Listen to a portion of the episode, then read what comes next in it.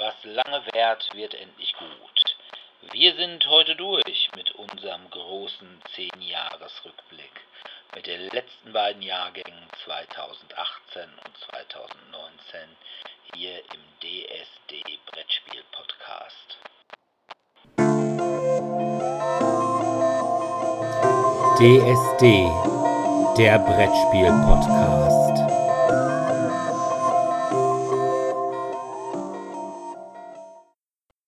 Ja, hallo erstmal und willkommen zur 59. Folge von DSD, dem Brettspiel-Podcast. Heute haben wir die letzte Folge von unserer großen 10-Jahres-Retrospektive mit den Jahren 2018 und 2019. Aber zunächst mal, wie immer, gibt es ein paar Medien. Und da habe ich wieder mal DVD geguckt. Und ja, wieder mal habe ich das Marvel Cinematic Universe bemüht, wobei ich gar nicht so sicher bin, ob das offiziell, ja doch, ich glaube schon, weil es ist Spider-Man und damit eigentlich Sony. Und zwar habe ich gesehen, Spider-Man Far From Home ist wieder von John Watts, der auch schon Homecoming gemacht hat. Und es ist natürlich auch wieder mit Tom Holland als Spider-Man bzw. Peter Parker. Ja, der ist wieder ziemlich supi als Spider-Man, ist halt so ein bisschen tapsig, ein bisschen ambitioniert und ein bisschen selbstzweifelnd. Das finde ich, macht er schon ganz gut, das passt auch ganz super. Insbesondere da er einen relativ jungen Spider-Man spielt. Das Ganze spielt nach den Infinity Wars Filmen. Das heißt, Iron Man bzw. Tony Stark ist also tot. Aber er hat für Spider-Man noch eine, ja, so eine Art Erbschaft hinterlassen. Insbesondere so ein Anforderungsdevice, mit dem er alle möglichen Dinge von Stark Enterprises, ich möchte mal sagen, fast heraufbeschwören kann. Das heißt, er sagt dann, oh, ich bräuchte jetzt gerade mal eine Drohne und hupsi, dann kommt eine Drohne. Der Gegner dieses Mal ist Mysterio, gespielt von Jake Gyllenhaal, den man sonst eigentlich nur so erst im ernsthaften Fach kennt. Der hat nämlich bei Brokeback Mountain mitgemacht. Und ja, Mysterio wirkt im Anfang des Films eigentlich wie ein Held. Später ändert sich das. Aber in dem Film, finde ich, ist das superheldige, auch wenn es natürlich wieder große CGI-Kloppereien gibt und Effekte ohne Ende, das kommt schon nicht zu kurz, liegt der Fokus, finde ich, hier eher so auf, ja, ich will mal sagen, so eine Art Teenie-Komödie. Es geht nämlich darum, es ist halt Far From Home, die Klasse, beziehungsweise der Jahrgang, was auch immer das in Amerika ist, von Peter Parker fährt auf Klassenfahrt. Und das ist nicht so wie noch zu meiner Zeit, wo man mal auf Burg Bielstein oder nach Ameland fuhr. Nein, man fährt von Amerika gleich nach Europa zu einer großen Rundreise. Und entsprechend hat man diverse fancy Ziele in Europa. Ja, man hat ja vor allem viel, viel Geld, ne? Wenn man das als Klassenfahrt. Ja, man fängt an in Venedig, dann geht es weiter nach Prag und hinterher kommt natürlich der ganz große Showdown in London. Kein Paris? Oh. Äh, Paris sollte, ich meine aber es war dann doch nicht, weil eigentlich, aber ne, das ist eine ganz andere Geschichte. Ja, wie gesagt, es ist relativ viel Teenie-Komödie. Das ist ganz okay. Toll ist dabei wieder Jacob Battelow als Peters bester Kumpel, Ned Leeds. Das ist dieser kleine, etwas pummelige ich weiß gar nicht, was er ist, ich glaube Samoaner oder sowas, der diesmal sogar eine Freundin abbekommt. Und diese Freundin ist natürlich für Comicleser Betty Brand. Allerdings muss man tatsächlich sagen, am Ende des Films trennen sie sich wieder, weil irgendwie hatten sie dann doch Differenzen oder so. Aber sie trennen sich im Guten. Und ja, das ist eigentlich ganz witzig, weil Ned Leeds ist auch in den Comics, dann allerdings erheblich älter, der beste Freund von Peter Parker, allerdings mit Betty Brand verheiratet. Zumindest eine Zeit lang. Ja, ich finde es ganz okay. Es war teilweise ganz herzig, insbesondere wenn Peter da versucht, seine große Liebe, die eigentlich relativ unkanon daherkam, bis man dann mal ihre Vornamen theoretisch etwas verlängerte. Dann ist das doch wieder ein, auch, auch aus Comics bekannter Charakter. Ich fand jetzt Homecoming besser, weil ich fand, das war ein besserer Schurke. Auch ein Schurke, der ein bisschen mehr Tiefgang hatte und vielleicht nicht ganz so wahnsinnig war. Ich habe ja immer mein Problem mit wahnsinnigen Schurken, weshalb ich auch den Joker immer ganz fürchterlich finde. Dann war es, glaube ich, tatsächlich auch der bessere Schauspieler. Aber insgesamt war mir die Story aus Homecoming ein bisschen heimeliger. Und Far From Home ist dafür ein bisschen witziger. Auch wenn Aunt May hat jetzt einen Freund, den man auch schon aus dem ersten Teil kennt, was eigentlich ganz lustig ist. Ja.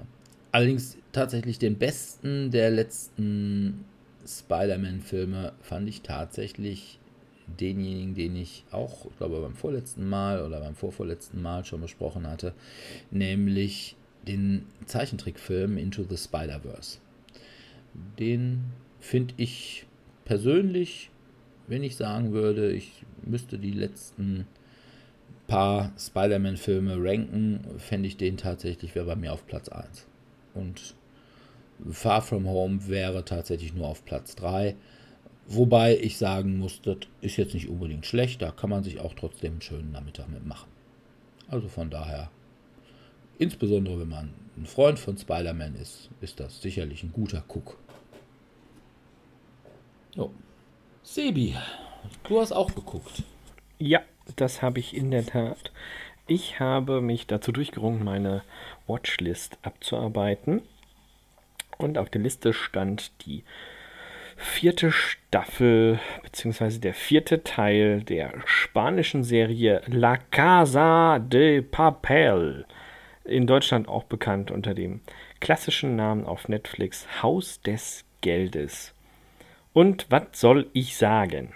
Inhaltlich knüpft es natürlich an den dritten Teil an, denn die aufmerksamen Zuhörer von euch haben ja mitbekommen, dass die Schurkenbande um den Professor herum es geschafft hat, einen neuen Coup zu starten.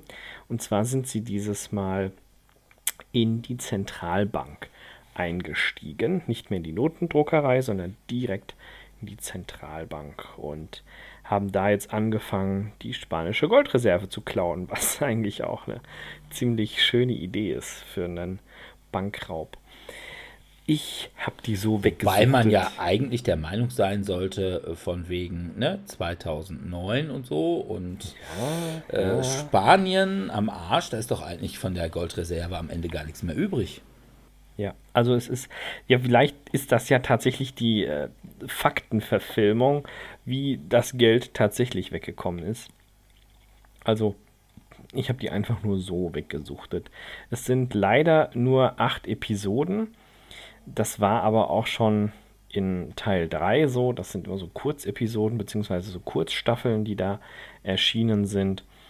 Und inhaltlich fand ich die einfach nur super. Es gibt Drehungen, Wendungen, Irrungen, Wirrungen. Es werden manche ja, ich sag jetzt mal, Akteure umgedreht und dann auch wieder zurückgedreht und gegeneinander ausgespielt und nicht gegeneinander ausgespielt. Es ist, es ist einfach herrlich. Ich müsste jetzt wirklich tief in die Handlung einsteigen, aber was ich inhaltlich so an dieser Serie schätze, ist, dass die Charaktere so lebendig sind. Also du verfolgst die ja schon seit Staffel 1. Es sind ja letztendlich Bankräuber mit der Grundidee, wir stellen die einfach mal besonders positiv dar, damit sie vom Volk bejubelt und als Helden anerkannt werden. Und der Schwerpunkt in Staffel 4 ist tatsächlich, dass ein Sicherheitschef, den sie bereits zu Beginn von Staffel 3 festgesetzt haben, es schafft, sich zu befreien und anfängt von innen eine Art Guerillakrieg zu führen. Außerdem ist die zweite Parallelhandlung, dass eine der Mitverschwörerinnen als Cliffhanger vermeintlich hingerichtet wurde in Staffel 3, was sich allerdings in Staffel 4 herausstellt, war gar nicht. Und wie sie es schaffen, die zu befreien oder auch nicht zu befreien oder ob sie verrät und wenn ja, was sie verrät und es ist herrlich. Es ist einfach herrlich. Also ich habe die Serie wirklich so weggesuchtet. Und eine Episode sind ja im Schnitt 40 Minuten, nicht 45. Und die kann man einfach so nonstop durchgucken. Also für so einen Serienmarathon sind die einfach nur super. Okay. Ja, ich gucke das total gerne. Folgen hat da eine Staffel? Im Schnitt 8. Also die allererste Staffel hat tatsächlich 13. Mhm. Und die zweite Staffel hat dann nochmal 9 und ab dann sind sie in diesem Kurzstaffelformat geblieben. Und äh, man hat ja dann immer so die Idee, naja, okay, die sind jetzt quasi am Anfang Staffel 1 jetzt mal zurückgenommen in der Bank von Spanien eingedrungen und haben jetzt angefangen, hier Geiseln zu nehmen und tun und machen und drucken ihr eigenes Geld. Was machen die damit? Wie kommen die da wieder raus? Der erste Teil ist so mehr oder minder, wir sind drin und was machen wir da überhaupt? Und Teil 2 ist, wie kommen wir da heil wieder raus? Und vor allem, wer kommt davon alles heil wieder raus? Und bei Teil 3 ist halt, okay, ein neuer Coup, mal gucken, was läuft. Und der vierte Teil ist eigentlich erwartet mal, wie kommen wir da wieder raus, aber nein, nein, nein, die bleiben drin. Okay. Ich bin oh. gespannt, wie es weitergeht. Es wurde schon angekündigt, dass es im September diesen Jahres Teil 5 gibt und nächstes Jahr im März Teil 6. Also es wird noch ein Weilchen dauern. Wobei die Frage halt auch immer ist, was machen die inhaltlich in dieser Zeit? Okay. Also ich muss ja tatsächlich sagen, ich finde es ja bei Netflix echt ganz gut, dass die relativ viele internationale Produktionen, also insbesondere ja, aus Spanien also, und aus äh, Südkorea haben. Da ist schon manches ja. echt Sehenswertes dabei. Nur eben aus Deutschland nicht. Also, Dark Soul, glaube ich, Dark Soul, glaube ich, nicht so schlecht. Boah, ich habe Dark ja. angefangen, du kannst es nicht ertragen. Okay. Also, also, ich fand ich Dark auch schwierig. Staffel ich, 1 habe ich geguckt, Staffel 2 habe ich mich nicht rangetraut, also weil ich, ich einfach hab, nicht durchgestiegen bin. Glaube ich, Staffel 1 habe ich so zwei, drei Folgen gesehen und ich fand es einfach so deutsch, dass. Ach, nee. Nee. Also ich fand es wirklich fürchterlich. Und okay. das also ich hatte war irgendwie gelesen, dass die Kritiken vor allem irgendwie für die zweite Staffel dann recht gut gewesen ja, werden. Ja, also zum, auch für die erste Staffel, die Kritiken waren super, deswegen habe ich sie auch geguckt. Aber ich habe manchmal auch so den Eindruck, dass die Kritiker auch sagen, oh, endlich mal eine deutsche Genre-Serie. Also, und dann gibt es noch, das soll allerdings tatsächlich ganz gut sein, das habe ich nur bisher noch nicht geguckt, weil ja, ich das Thema eigentlich nicht so interessant fand.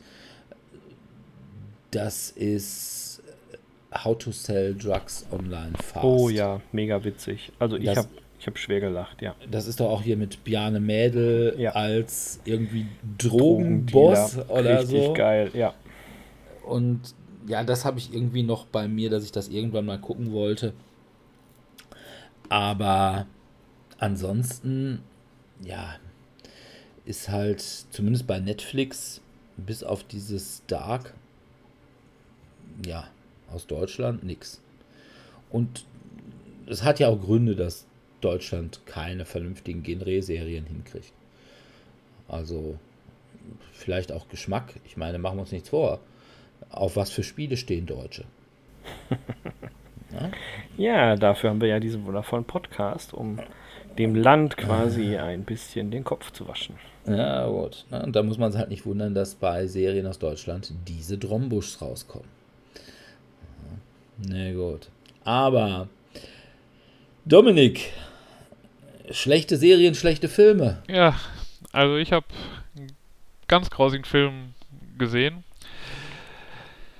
Der Film hätte mir schon als Warnung sein müssen, dass er gar nicht auf Deutsch existiert, obwohl er recht gut besetzt ist, also mit Jeff Bridges, ähm, Pierce Brosnan und Kate Beckinsale. Der Hauptdarsteller in dem Film ist Callum Turner, der sagte mir jetzt nichts, aber eben die anderen Nebendarsteller. Und der Direktor Mark Webb, der mir durch 500 Days of Summer der mir aufgefallen ist und Dirk wahrscheinlich durch die beiden Spider-Man, Amazing Spider-Man Filme. Ah, ja, okay. Also eigentlich sieht es nicht so schlecht aus und auch hier The Only Living Boy in New York ist, ich kenne halt den Song von Simon Garfunkel und hatte mir dann den Trailer angesehen und hat sich dann ja auch, also hat dann auch natürlich mit dem Song dann da gespielt, so ein bisschen melancholisch angehaucht. Aber die Story ist einfach, also wir haben einen reichen Anfang 20er Thomas Webb, der gerade mit dem College fertig ist, aber nichts mit seinem Leben anzufangen weiß, hat einen super reichen Vater, den er dann dabei erwischt, wie er mit einer Geliebten irgendwo herumläuft. Und er fürchtet sich dann zwischen, weil seine Mutter sowieso schon Schwierigkeiten hat, möchte er sich jetzt zwischen ihm und seine Geliebte stellen. Und was passiert? Er macht dann mit der Geliebten des Vaters rum und Jeff Bridges spielt einen Nachbarn, der ihm immer wieder mit Rat und Tat zur Seite steht, der neu neben ihn eingezogen ist, neben Thomas Webb. Und damit das, und ich spoilere jetzt einfach den Film, weil der, ich kann keinem empfehlen, den sich anzuschauen. Ganz am Ende kommt dann heraus, dass Jeff Bridges Charakter, dieser seltsame, kauzige Nachbar, der Vater von Thomas Webb ist und also sein anderer eigentlicher Vater, der wäre halt unfruchtbar und deswegen hätten sie die halt diese Vereinbarung gemacht, sollten aber sich niemals kennenlernen und er wäre dann, war dann immer im Hintergrund und wollte jetzt aber irgendwie Kontakt schnüpfen und ja. Es ist eine Katastrophe von blöden Zufällen und Zusammenhängen, die da zusammenkommen, damit das alles funktionieren kann. Und die Dialoge sind auch sehr hölzern und ein bisschen, also sehr klischeehaft dann auch. Also, nee, kann ich nicht empfehlen. Also es ist so ein Film, der jede Sekunde sagt, hallo, ich habe Anspruch. Ja. Und ich möchte so alternativ sein, ich möchte hier auf zurück hier, wie hieß nochmal damals der Film, wo, weil er ist ja, spielt ja einen Jungen, der mit einer älteren Frau ist, The Graduate, ähm, hier die Reifeprüfung. Genau. Ich glaube, so ein bisschen darauf wollten sie auch ein bisschen hinaus spielen. Eben auch mit Simon Garfunkel, ne? Da kommt ja auch der Song ähm, Mrs. Robinson. Mrs. Robinson. Mhm. Ja. ja. Ja, war vielleicht das Ziel, aber katastrophal daneben gelegen. Also, ich würde nicht empfehlen, diesen Film sich anzuschauen. Ich habe ihn dann zu Ende geguckt, aber er war jetzt, glaube ich, auch nicht so lang, von daher 88 Minuten. Aber trotzdem. 88 Minuten verschwendete Lebenszeit. Naja, gut. Naja, auch der beste The Only Living Boy Song ist ja auch nicht von Simon Garfunkel, sondern The Only Living Boy in King's Cross von Carter USM. Die im Übrigen heute viel zu vergessen sind. Also von daher, liebe Hörer, ladet euch mal auf dem Streaming-Portal eurer Wahl alles von Carter USM, beziehungsweise Carter The Unstoppable Sex Machine. Von Anfang der 90er runter, das ist echt supi.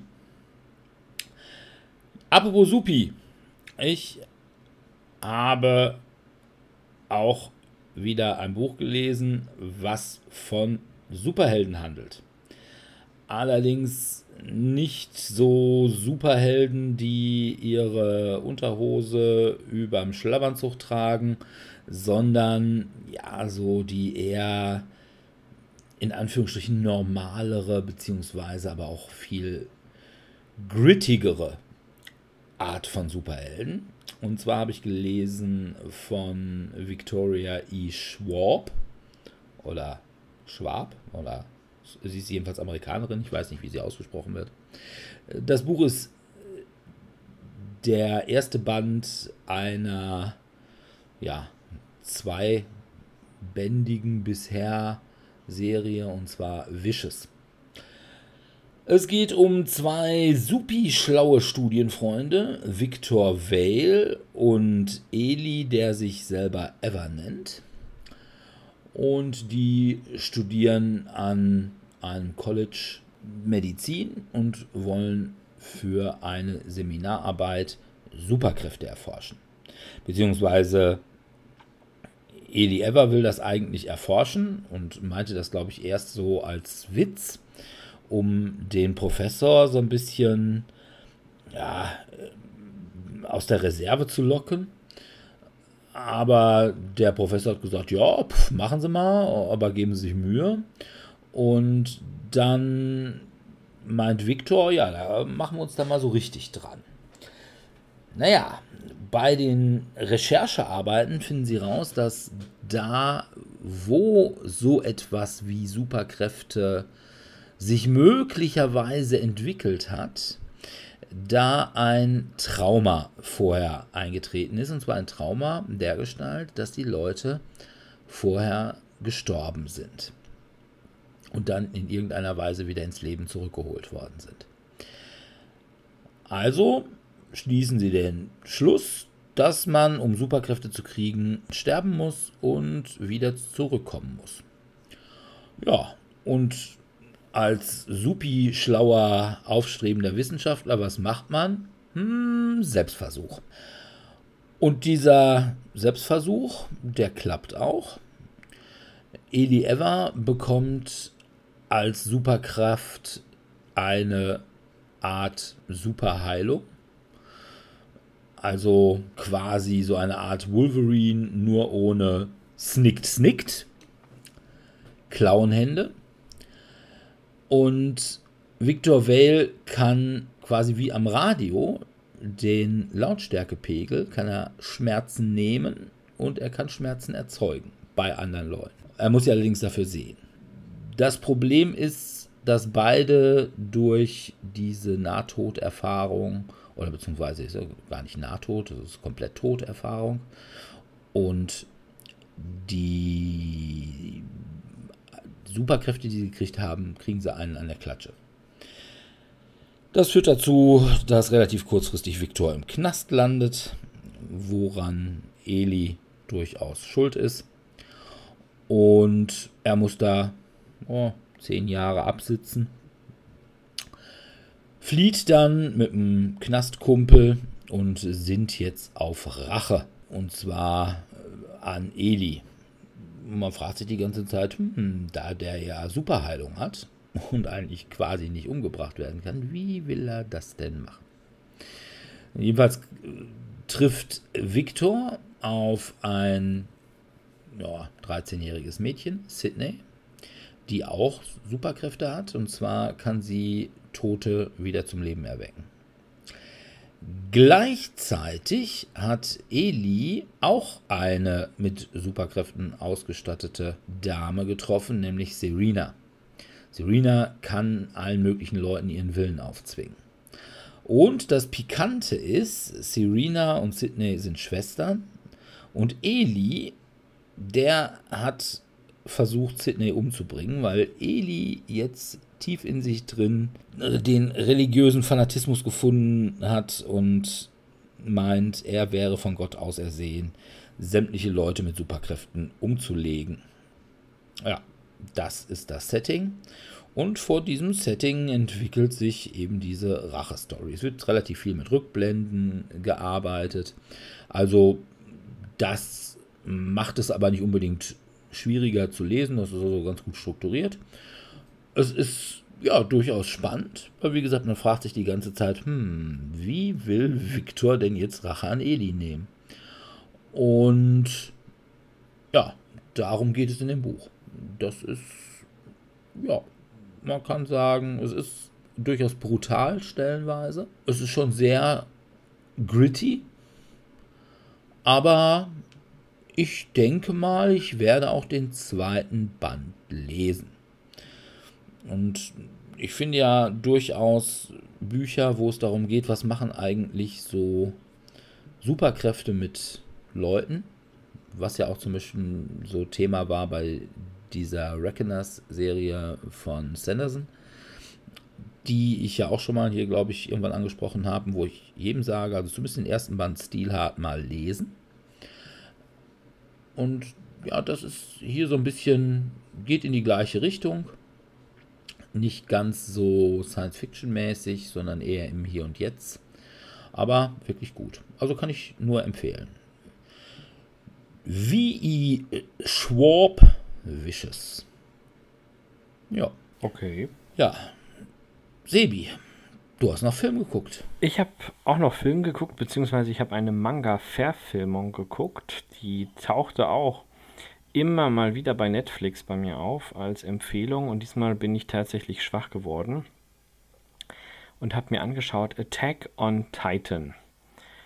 Das ist eine relativ ja, alt, ist jetzt Dragon Ball ist alt, so alt ist Attack on Titan da doch noch nicht. Ist von 2009, verfilmt 2016 bzw. 2014 bis 16. Und worum geht's? Es handelt von einem jungen Mann, Aaron Jäger, einem Adop also und seiner Adoptivschwester Mikasa und noch diversen anderen Kindern und jungen Leuten, die in einer ja schon fast postapokalyptischen Welt leben. Allerdings nicht mit der technischen Ausstattung, wie man sie sich in der Postapokalypse vorstellt. Sie sind technisch eher so im Mittelalter mit vielen Schwarzpulverwaffen und ähnlichem stecken geblieben, behelfen sich anstatt mit Dampfmaschinen mit anderen technischen Errungenschaften. Und zwar ist die Problematik, dass plötzlich auf der Welt sogenannte Titanen auferstanden sind. Und Titanen haben eine humanoide Form und sind, und sind Torwart. Ja, genau. Bei Bayern München. Und sind zwischen 3 und 15 Metern in der Regel. Und der Nachteil ist, Titanen fressen Menschen. Obwohl sie geschlechtslos sind, nach außen haben sie keine Geschlechtsmerkmale und keinen Verdauungstrakt, fressen sie Menschen und töten ja, die. Ja, das hat man da ja auch gesehen. Der hat ja, glaube ich, schon mal jemandem ins Ohr gebissen. Auf jeden Fall sind die Menschen dann halt zurückgewichen hinter riesige Wälle und haben sich hinter diesen Wellen versteckt quasi, um sich vor den Titanen zu schützen. Und das ist am Anfang total anstrengend. Also bis man da erstmal so einen Zugang gefunden hat. Denn wie es nun mal so ist, irgendwie durchbricht ein besonders mutierter Titan die äußerste Ringmauer und schlägt eine Breche und mehrere andere Titanen kommen rein und es gibt ein riesiges Massaker. Natürlich wird auch vor seinen Augen, also sprich vor Aaron Jägers Augen, seine Mutter dabei Opfer. Und das motiviert ihn dazu, dass er sich später den Rangern anschließen möchte. Das ist dann die Truppe, die eben immer diese umrandeten Städte verlässt, um erstens gegen Titanen zu kämpfen und zweitens auch nach alternativen Möglichkeiten zu suchen, wo man überall neue Siedlungen bauen kann und ähnliches. Denn das ist ja alles blöd. Ne? Man kann ja jetzt nicht so eingepfercht sein, dann ist ja alles limitiert. Es gibt ständig Probleme mit Lebensmitteln und ähnlich wie in einem anderen Film, den ich äh, schon vor längerem geguckt habe, da hat mich das total daran erinnert, Snowpiercer ist es halt auch so, je weiter man zur Lokomotive nach vorne vordringt, desto höher ist die Gesellschaft und so ähnlich ist es eben halt auch hier, je höher das Plateau bzw. je höher die Mauer, desto höher der gesellschaftliche Stand und auch der vermeintliche Nutzen eben jener. Warum habe ich diese Serie so weggesuchtet. Das war auch wieder sowas. Ich habe abends um 10 Uhr angefangen und nachts um halb zwei musste ich mich wirklich zwingen aufzuhören. Es gibt insgesamt nur 25 Folgen, gibt auch nur eine Staffel, die verfilmt wurde, zumindest in deutscher Sprache. Sie ist mich, mich interessiert eigentlich einerseits so dieses Gesellschaftliche, wie sie das umgesetzt haben und das auch immer wieder eine Rolle spielt mit dem Sonderling und, und, und. Und es entwickelt sich im Laufe der Serie eine große Wendung. Und zwar stellt man fest, dass einzelne Menschen sich zu diesen mutierten Titanen entwickeln können. Ob und in welchem Fall sie das jetzt wiederum zielgerichtet machen und ob sie das eben zu eher hinterlistigen Zwecken einsetzen und wie viele Akteure es da doch noch gibt, möchte ich jetzt eigentlich gar nicht vorwegnehmen. Denn das ist so ein bisschen dieses Rätselraten. Wer ist es, wann ist es, wer verdammt ist es? Und es hat so ein bisschen Game of Thrones Charakter. Kaum hast du dich an irgendeinen Akteur gewohnt, zack, wird er im nächsten Moment vom Titan gefressen. Also das ist schon ein bisschen nervig. Ich bin auch irgendwann mit den Namen nicht mehr mitgekommen und habe dann nur geguckt, okay, den kenne ich, den sprechen alle so und so an, den gibt es schon länger ja, ich kann es empfehlen. Ich fand es wirklich gut. Ist auch zeichnerisch sehr schön umgesetzt. Das hat mich am meisten angesprochen. Es ist nicht zu blutrünstig, obwohl es verhältnismäßig fies ist vom Thema. Ja, doch. Attack on Titan. Kommen kleine Schulmädchen drin vor? Hm, nein, ich glaube diesmal nicht. Das ist eine andere Art von japanischem Film, Dirk. Hm. Dann kann nee. ich ja gar kann ich reenacten. In dem reenacten. Nein, du kannst dein Schulmädchenkostüm diesmal nicht äh, reenacten. Das ist sehr schlecht gedacht. Nein, also es ist schon, ist schon wirklich, es ist einfach schön. Also ich habe das echt gern gesehen und ich habe da mal so ein bisschen recherchiert auch, um euch da jetzt heute auch ein paar Background-Infos zu geben. Das ist tatsächlich sehr bekannt in Japan. Ja, also, also ich da auch, weil ich habe immer mal wieder davon gehört. Also ich ganz, ganz viele Cosplays so und so und ist schon äh, und es scheint auch, also es gibt hier ganz viele Bücher, also ich sehe es anhand der Liste der ISBN-Nummern. Das heißt, man kann das wohl auch ganz gut nachlesen. Ja, von daher, ich bin gespannt, ob da nochmal was kommt. Ich würde mich freuen. Na gut. Okay. So, dann habe ich zuletzt nochmal gespielt. Ich habe auf goodoldgames.com, da gab es vor kurzem, also als die ihren Sommersale hatten, das ist warum die auch immer den Sommersale irgendwie im Mai, Juni packen. Aber da gab es dann gratis Hitman Absolution abzugreifen. Also die Hitman-Variante von 2012. Und ja, da habe ich die mal jetzt installiert, hatte immer mal Interesse, mal so ein Spiel, Hitman-Spiel zu spielen, habe aber mich nie getraut, dann einzukaufen. Und jetzt, wo es dann gratis war, dachte ich, ja, kann man es ja mal nutzen. Und was muss ich sagen? Also die, die Videosequenzen und was dazwischen sind cool und auch wie man halt so einen Mord angehen kann, ist cool, aber ist halt einfach kein Spiel für mich. Das hat vor allem zwei Gründe. Der erste ist, dass. Dass du da morden musst. Ne? Ja, da genau, dass ich, das, das, das, mein, das, mein, das verträgt mein armes, kleines Herz nicht, dass ich jemanden umbringen muss. Und no. deswegen ich wollte lieber was aufbauen oder sowas. So mm, nee, ist klar. Worker Placement ist ja genau dein Ding. Ja, ich habe da gedacht, bei Hitman dachte ich, ja, da baut man irgendwelche Hits ja. auf, keine Ahnung. ja. Nee, was mich halt dann störte, ist, dass es halt kein freies Speichern gibt im Spiel. Es gibt ab und zu Speicherpunkte, es sei denn, man spielt auf den höchsten Schwierigkeitsgrad, dann gibt es halt immer nur diese kleinen Level, die man dann komplett durchspielen muss und entweder man schafft es oder man kann von wieder von komplett von vorne anfangen. Aber die Speicherpunkte sind jetzt auch selbst auf normalen Schwierigkeitsgrad nicht so häufig gesehen, dass man jetzt sagen könnte, ja, ich habe jetzt das vor drei Sekunden gemacht und kann dann einfach das neu laden. Nee, also ich muss vielleicht drei Leute umbringen und beim irgendwie beim nach dem ersten ist nur ein Speicherpunkt, aber dann die nächsten zwei, dann habe ich wieder zehn Minuten gebraucht und kurz vorm letzten habe ich irgendeinen Blödsinn gemacht, hat mich eine Wache gesehen, hat mich jemand erkannt und dann bin ich aufgeflogen. Und theoretisch könnte ich das Level dann immer noch beenden, weil es geht ja dann eigentlich nur darum, dass ich die drei Leute umbringe und vor allem, wenn man Maus und Tastatur spielt und die KI auch nicht so intelligent ist, kann man eigentlich auch sich ganz gut durchballern aber A ist das nicht im Sinne des Spiels und B gibt es halt dann massenweise Minuspunkte. Also man sammelt Punkte dafür, dass man irgendwas heimlich macht, dass man kleine Nebenaufgaben löst. Und die verliert man halt, sobald man, vor allem wenn man unschuldige Leute tötet. Das ist so ein klassisches Problem bei diesen Spielen. Ja. Oh Mann, schon wieder drei ja, Dorfbewohner so, niedergemäht. So ein ne? da zwischen meine Kugeln gekommen und dem Gegner. Ja, also das hat mich vor allem gestört.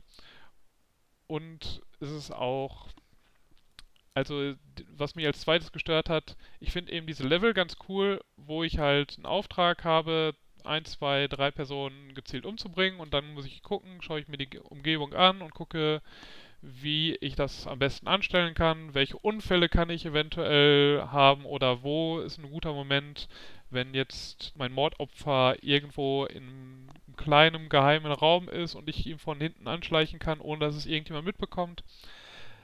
Die Missionen gefallen mir ganz gut. Was mir nicht so gut gefällt, sind die ganzen Missionen dazwischen, dass man einfach immer irgendwie sich von A nach B schleichen muss. Und das kommt recht häufig vor. Also die geht, man arbeitet sich immer zu irgendeinem Ziel vor und muss dann halt immer so kleinere Levelabschnitte durchlaufen. Aber die finde ich jetzt nicht besonders spannend und wenn ich da auch dann wieder erwischt wurde und dann das nochmal komplett neu machen muss, dann finde ich das noch nerviger, als wenn ich bei einem misslungenen Attentat nochmal aufgefallen ist.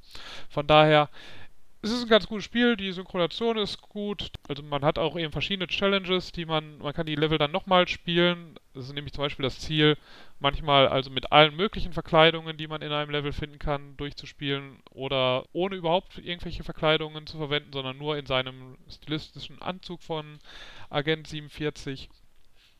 Und das kann für Leute, die das glaube ich mögen, durchaus Spaß machen, da die verschiedenen Wege immer zu finden, aber meins ist es nicht storytechnisch hat es eine ganz nette Prämisse. Ich kenne mich halt mit dem Hitman-Universum eigentlich fast nicht aus, aber es startet damit, dass man den Auftrag bekommt, seine frühere Kontaktperson zu der Agency umzulegen und das dann auch macht, aber die im dem letzten Atemzug sagt noch, dass es ein Mädchen gibt, was ähnlich wie Agent 47 also manipuliert und aufgewachsen werden soll und gequält werden soll und dass Agent 47 das Kind sich doch jetzt bitte um das Kind kümmern soll und anstatt mit der Agency zu bleiben, macht er das dann auch. Also seine ehemalige quasi Kontaktperson und Partnerin dann umzubringen, damit hat er kein Problem, aber dann das Mädchen aus irgendwelchen Gründen, da hat er dann doch Skrupel auf einmal.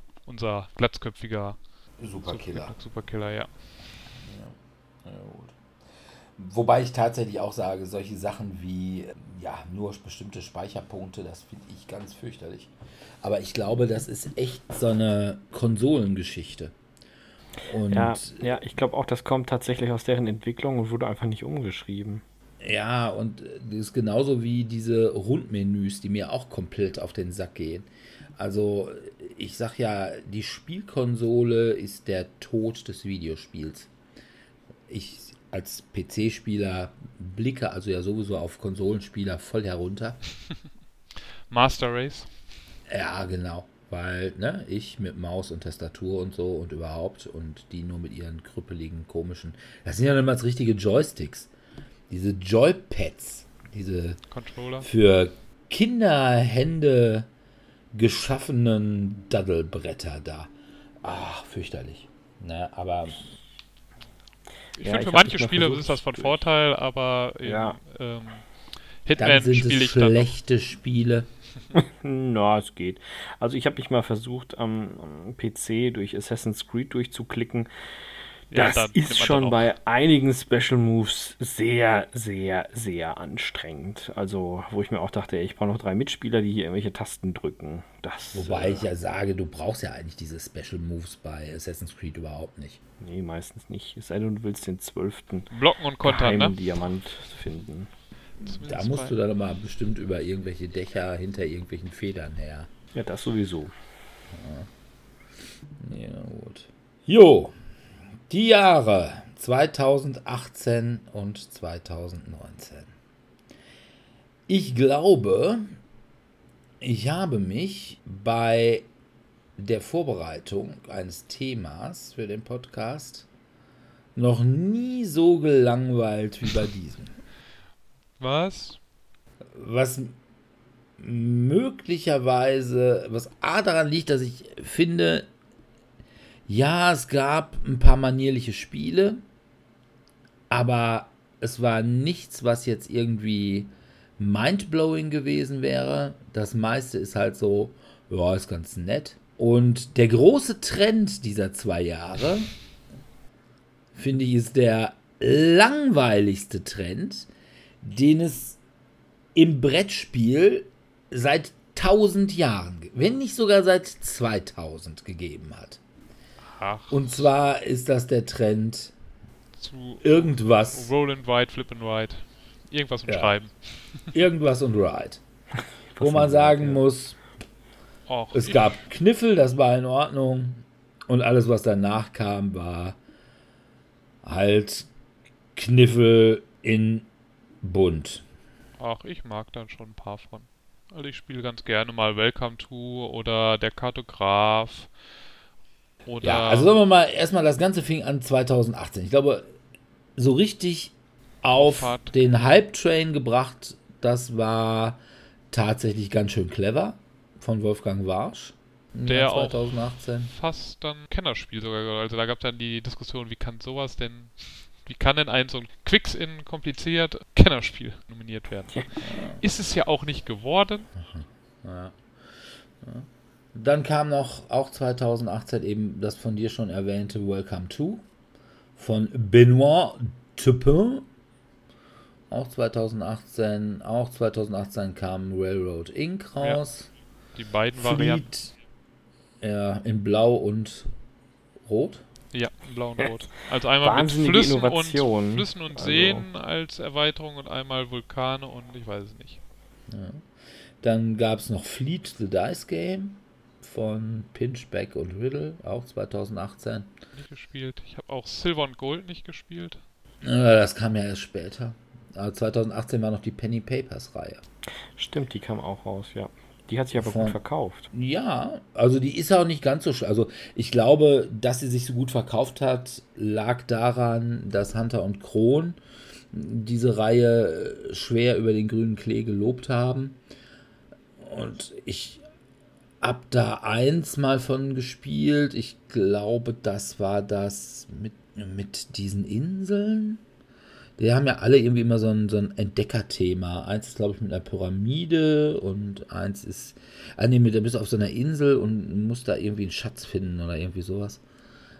Und ähm, ja, wie gesagt, ich bin dieses äh, irgendwas und Ride, das ist irgendwie eh nicht meins, aber mm, das finde ich ging noch irgendwie. Dann gab es noch knapp daneben von Kunekart, auch 2018. Und dann kam das Jahr 2019, wo dann alle schon meinen, oh, guck mal, es ist ein Trend. Ja, das kam natürlich doppelt so clever, was das gleiche wie ganz schön clever ist, nur halt Doppelt so clever? mit, mit Mhm. leichten Regelabwandlungen. Es kam auch Silver and Gold von Phil Walker Harding raus. Und Imperial Settlers Roll and Ride Ja, von ich glaub- Ignacy Trevicek. Ich weiß gar nicht, kam auch kam Kings äh, hier. King Domino Duel kam Ja, raus. auch so? Ja, ja, klar. Dann kam, also, ne, wer muss natürlich auch was machen? Rosenberg, Patchwork Doodle. Oh ja, das war. Boah, wow. Neuer Höhepunkt. Dann auch Lanterns hat auch noch einen Roll and Ride Ableger gekriegt, The Lights in the Sky. Das ist von Chris Bryan. Das war mal wieder Ernte und jetzt muss sie gefeiert werden, was im Prinzip genau das gleiche Thema ist wie beim ersten Lanterns. Das ist dann, glaube ich, irgendwie Harvest Festival. Dann kamen die beiden nicht mehr Roll, sondern diesmal Flip and Rides. Kartograf, was Dominik ja noch einigermaßen gut findet. Ja. Das finde ich auch gar nicht so schlecht. Ist echt schön. Kannst du so auch so in einer großen Gruppe ist anfängerfreundlich. Auch Ey, aber ja, ehrlich, mal. Anfängerfreundlich sind die, glaube ich. Ja, ja, das und die sind halt super einfach zu produzieren, deswegen Man braucht einen Block, ein Stift, paar Stifte reinschmeißen, Bleistifte reinschmeißen und Fertig. Ein paar Würfel. ja, eventuell. Ne? Ja, noch Karten, nicht mal. Also Würfel bei oder Karten, Kartograf ne? brauchst du nicht mal die Ja. Karten. Aber was ich auch sehr schön finde, ist auch die Angabe für 1 bis 100 Spieler. Und das liegt halt daran, dass du genau 100 Blätter auf dem Block hast. Na gut. Sonst könntest du auch noch- unendlich viel. Von Svensson und Amundsen Östbü kam noch Trails of Tucana, auch ein Flip-and-Ride-Spiel. Ja, das fand ich auch ganz nett. Also ist halt Und- sehr simpel. Wenn man sich jetzt fragt, hm, eine Kuh, die es zu melken gilt, wo ist denn da unser Söldnerpärchen? Inka und Markus. Ja, die waren mit ihrem nochmal 2016 wohl ein bisschen zu früh. Ich meine, machen wir uns nichts vor, es ist halt alles ist es nur, ist ja nicht innovativ, das ist ja alles nur Kniffe.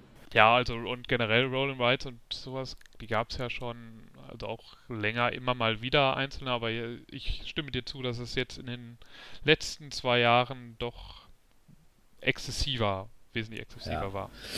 Aber nochmal zum Söldnerpärchen zurück. Sie hatten halt mit 2016 nochmal, waren sie halt noch nicht so in dem Hype. Was machten sie also 2019? Sie machten es Nochmal. nochmal so gut. Also brachten sie auch nochmal ihr nochmal nochmal raus und ja, konnten dann auf den Hype-Train auch noch aufspringen. Kleiner Fun Fact: 2020 werden sie das Spiel rausbringen mit dem wunderbaren Titel Rüssel raus. Ich sag nur Me Too. Ja, wer hat, der hat. Na gut. Also das war der einzige Trend, den ich 2018, 2019 so ausmachen konnte. Allerdings war der halt auch sehr dominant. Ja, und der Rest, der rauskam, war halt so sehr nett. Und Das sind so Weiterführungen, ne? Also Ja. weiterhin so Kickstarter, weiterhin immer mal Ja. wieder so ein App-gesteuertes Spiel mal reingebracht. ja, Aber ja, okay, dann sind wir also durch. Können wir fertig machen. Wir kommen wir alle früher nach Hause. Nein. es gab ja noch ein bisschen was. Also zum Beispiel Just One, Ja, Decrypto gut. und Menara sind rausgekommen und die finde ich alle eigentlich ganz gut. Auch wenn ich bei Decrypto in meiner Mannschaft, also ich möchte mal sagen, immer eine, wieder. Personi eine personifizierte Personalkrise habe. Und wenn man das immer nur, sein. nur 2 gegen 2 spielt, ist das natürlich problematisch. wenn Das dann ist richtig. 50% des Teams Tipps nicht versteht und Tipps so bescheuert gibt, dass du sie nicht verstehst. Ja. Ja, ja, das ist schon richtig. Und unsere geneigten Hörer können jetzt mal raten, wer die zweite Hälfte dieses Teams ist. Ich bin's nicht. Ah, ne? Ich bin's Aber- diesmal nicht. Wenn man Ja. sagt, also literarische Anspielung kann man schon mal ganz vergessen. Ja, obwohl, neulich war ich ganz begeistert, dass er Marvel-Anspielungen Verstanden hat. verstanden hat. Und die dann auch sogar weiterspinnen konnte. Hat. Ja. Ja, was gab es noch so ein bisschen Besonderes? Asmodee hat irgendwie versucht, total innovativ zu sein und ja, quasi so, Individuelle Spiele für jeden sein eigenes Spiel. ja, Keins davon ist gleich. ja, das ist richtig. Und das hat es in, Hat es Zwei- einmal, zweimal versucht, einmal hat es ganz gut funktioniert, einmal nicht so. ja, das kann man mal sagen. Also das, wo es nicht funktioniert hat, war Discovery. Und das war ein Spiel, was vorher unglaublich gehypt war. Also ich weiß noch irgendwie, das war bei der vorletzten Messe. Das heißt auch, glaube ich, Ja, Discover, oder? Discovery ist, glaube ich. Discover? Discover, Ja, kann auch äh, sein. keine Ahnung. Irgendwie Lands Unknown, zu unentdeckten Landen. Muss man das heute noch wissen? Nein. Es spricht zumindest keiner mehr darüber. Also das ist doch ein Spiel, was du noch niemals mehr über die Verramsche wegkriegst. Ja, schwierig. Also, es war ja so ein bisschen tatsächlich auch bei der vorletzten Messe dachte man, oh, jetzt kommt als Trend so ein bisschen die Abenteuerspiele. Es war ja einmal tatsächlich diese Discover-Spiele und dann dieses Spiel mit dem komischen Kakadu, mit diesem unsäglichen Coverbild. Wie hieß das denn nochmal? Bei Pegasus erschienen. Ach so, Auch du meinst vom- Adventureland oder irgendwie so, keine Ahnung.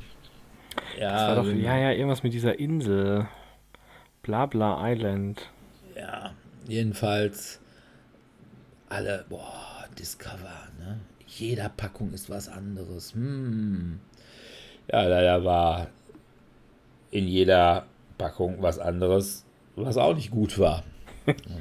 Ja, ja ich habe auch vorhin bei der Liste mal geschaut, da ist so viel Grütze dabei, wo ich mir denke, ja, kenne ich vom Titel, habe ich einmal gespielt und das war es dann schon. Eins meiner Highlights aus 2018 ist aber Menara. Ja, Menara ist auch gut. Also Das- muss man echt sagen. Ja, es ist schön und immer abwechslungsreich, obwohl es nur dusselige Klötzchen sind. Hattest du nicht sogar schon die Erweiterung, Dirk? Ja, wobei man die Erweiterung meines Erachtens nicht unbedingt braucht. Ja. Also die Erweiterung ist halt so, es macht ein gutes, sehr strukturiertes Spiel, unnötig kompliziert. Also jetzt nicht unbedingt schwerer, Mhm, okay. obwohl es teilweise auch ein bisschen schwerer dadurch wird, aber es verkompliziert die Sache auch. Und das finde ich eigentlich immer nicht unbedingt bei solchen Spielen sehr, sehr sinnvoll. Ja, ja aber jedenfalls das andere individuelle Spiel war halt Keyforge. Stimmt, wir- ja. Unterschiedlicher Meinung. Ich finde Keyforge echt gut. Ja, ich habe es gestern zufälligerweise zum ersten Mal gespielt und ich muss sagen, ich fand es recht zäh. Also es, ich glaube, wir haben eine Stunde gespielt und ich hatte dann gerade so eben, wir haben dann eben nur bis zum zweiten Schlüssel. Also man muss ja immer, man spielt Karten aus, versucht dadurch nicht im Gegensatz zu Magic oder anderen Spielen den Gegner zu besiegen, sondern Schlüssel zu schmieden. Für jeden Schlüssel braucht man sechs Ember. Ich weiß gar nicht, was auf Deutsch heißt. Ich glaube, Emma ist doch hier ähm, Verschmutzt- Bernstein. Bernstein. Ach, genau, ja, ja. Bernstein, Bernstein. Ich weiß gar nicht. Ist, sammelt man auch in Deutschen Bernstein dann? Ja. Aber Hm. eher selten. Nein, ich meinte jetzt Nein. im Spiel. Ach so, das weiß ich nicht. Ich hab's. Äh, Ich habe es halt jetzt Ich hab's auf Englisch gespielt. über den Tabletop Simulator gespielt. Ja, aber ich glaube, in Deutsch heißt es auch Ember. Ember. Und ja, man muss dann immer sechs Stück davon sammeln. Dann kann man, wenn man die dann auch behält bis zum Beginn seines nächsten Zuges, dann kann man am Anfang seines Zuges eben einen Schlüssel schmieden. Und wer dann als erstes drei Schlüssel geschmiedet hat, wir haben nur bis zum zweiten gespielt, weil wir dann beide gesagt haben, ja, nö, ist jetzt nicht unseres. Ne, also ich glaube, das kann vielleicht für so Turnierspieler, das scheint ja auch ganz gut zu laufen. Also jetzt zur Zeit, zu Corona-Zeiten vielleicht nicht, aber prinzipiell, glaube ich, Also es gab jedenfalls immer, also ich bin jetzt auch kein Turnierspieler. Ich habe das tatsächlich auch nur casual gespielt. Ich habe jetzt auch nicht wirklich irgendwie massenweise Decks. Ich glaube, ich habe so drei, vier, fünf Decks. Ich habe auch kein Grundspiel, sondern ich habe nur einzelne Decks. Das kann man eigentlich auch ganz gut ohne das Grundspiel spielen, weil Ja, du hast ja die nur diese Regeln- Keys, glaube ich, drin, ne? Die kannst du ja auch irgendwie sonst. Ja, und man hat darstellen. natürlich immer noch diese ganzen Anzeiger für irgendwelche Sondereffekte und so. So, ja. Das ist schon dabei, aber die kann man sich auch irgendwie ausdrucken. Ich glaube, das war tatsächlich jetzt während der Corona-Krise, hat Asmodee die Sachen auch irgendwie als Print and Play auf der Webseite gehabt. Also da kann man sich die Sachen dann eben auch mal kurz einmal ausdrucken, muss sich da ein bisschen basteln und ausschneiden oder wird auf Pappe kleben oder sowas. Aber das geht schon ganz gut und man kann es auch irgendwie mit irgendwelchen Würfeln oder mit irgendwelchen bunten Steinen oder weiß ich nicht, Schlappen, was man halt so zur Hand hat, äh, kann man das auch proxen und dann geht das eigentlich ganz gut. Und wie gesagt, ich finde das eigentlich wirklich ein nettes Spiel mit einer netten Mechanik und hübschen Bildern. Aber man muss ja auch eigentlich, oder man soll ja, weil die ja eventuell nicht komplett austariert sind, muss man ja ein Deck eigentlich zigmal gespielt haben und eigentlich am besten auch von verschiedenen Leuten, weil wenn ich ein Deck 20 Mal gespielt habe und 20 Mal damit verloren habe, wird das wahrscheinlich nicht daran liegen, dass das, oder muss es nicht zwangsläufig daran liegen, dass mein Deck schlecht ist, sondern einfach nur, dass ich nicht weiß, wie man mit so einem Deck umgeht. Aber man soll das ja dann irgendwie ranken und dann bekommt man irgendwie so Ketten oder sowas. Ja, dann, also ich äh, habe das ein bisschen ausgleichen sollen, dass das eine ja. besser ist. Und das also du kannst ja auch dein Deck dann äh, registrieren, ja. irgendwie bei Keyforge kommen oder so. Und da sollst du ja noch tatsächlich mal eingeben, wie deine Spiele ausgegangen sind. Das ist mir alles viel zu mühselig. Also da bin ich da. Das ist wirklich interessant für Turnierspieler. Und auf Turnieren ist es auch so, wenn du irgendwie ein paar Mal mit deinem Deck gewonnen hast, dann kriegst du eben auch irgendwelche Ketten, die dich dann so ein bisschen zurückhalten. Ja, du darfst dann halt eine, eine Zeit lang ja. eine Karte immer weniger erst ziehen. Ja. Oder mehrere Karten, also das kann bis zu irgendwie vier, wenn ich das richtig ja. verstanden habe, vier Karten sein. Von den, wenn du sechs Karten hast, kann das schon recht dramatisch sein, wenn du auf einmal dann nur noch zwei ziehen darfst. Ja, Aber das wird dann halt mit jeder Runde wird das halt langsam runtergehen. So dass halt ja. immer nur noch drei Karten. Und ja, was das zieht doch auch richtig krass runter. Also das, ja, das beeinflusst doch massiv die Ja, ja, soll es ja dann auch, weil dadurch, mhm. dass das halt, die Karten sind ja von den Entwicklern halt hergestellt, aber die Zusammensetzung ist ja dann zufällig generiert, wer welche mhm. Karten in seinem Deck hat. Und dadurch könnte es ja sein, dass irgendwie stärkere Karten in deinem Deck sind und bei mir nur die schwächeren gelandet sind. Und da, um das ein bisschen auszugleichen, gibt es halt dieses, dieses Ketten, diesen Kettenmechanismus. Mhm. Wobei man da auch sagen muss, da ist auch viel Legende.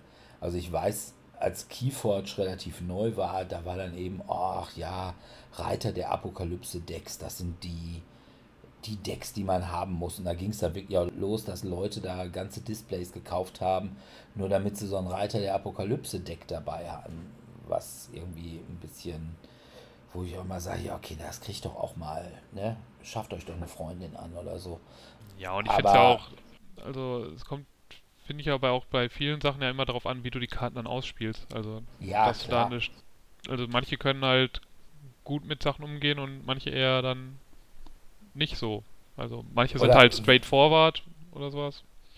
Ja, ich kenne das jetzt von anderen Spielen, wo dann halt, was weiß ich, der eine macht einfach direkt Schaden und der andere hat so Unterstützungsfähigkeiten, der ja dadurch nicht schlechter ist, aber nicht so einfach zu benutzen ist, ein Charakter.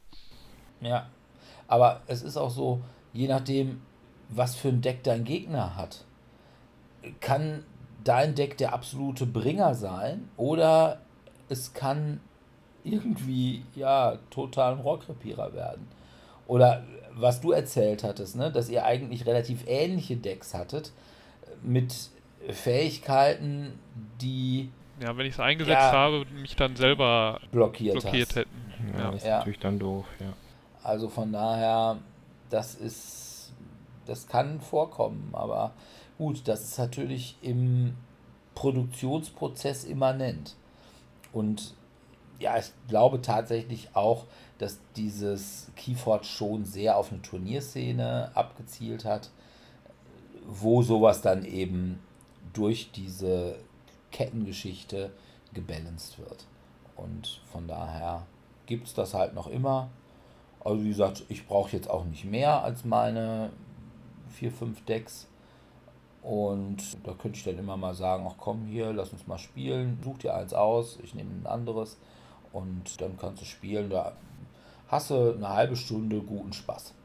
Also es ist, ich finde es interessanter als Magic oder so, aber es ist jetzt auch nichts, wo ich sagen würde, ich muss es jetzt also jede Woche einmal auf dem Turnier spielen. Aber wie gesagt, ich bin eh kein Turnierspieler. Von daher, ich habe da einfach nicht so dieses unbedingt gewinnen woll gehen, was man da, glaube ich, echt braucht. Ja. Ja. Also von daher kann man sagen, Keyforge, Keyforge war schon ein Erfolg. Ja, das ist Discover ja war eher der absolute Rohrkrepierer.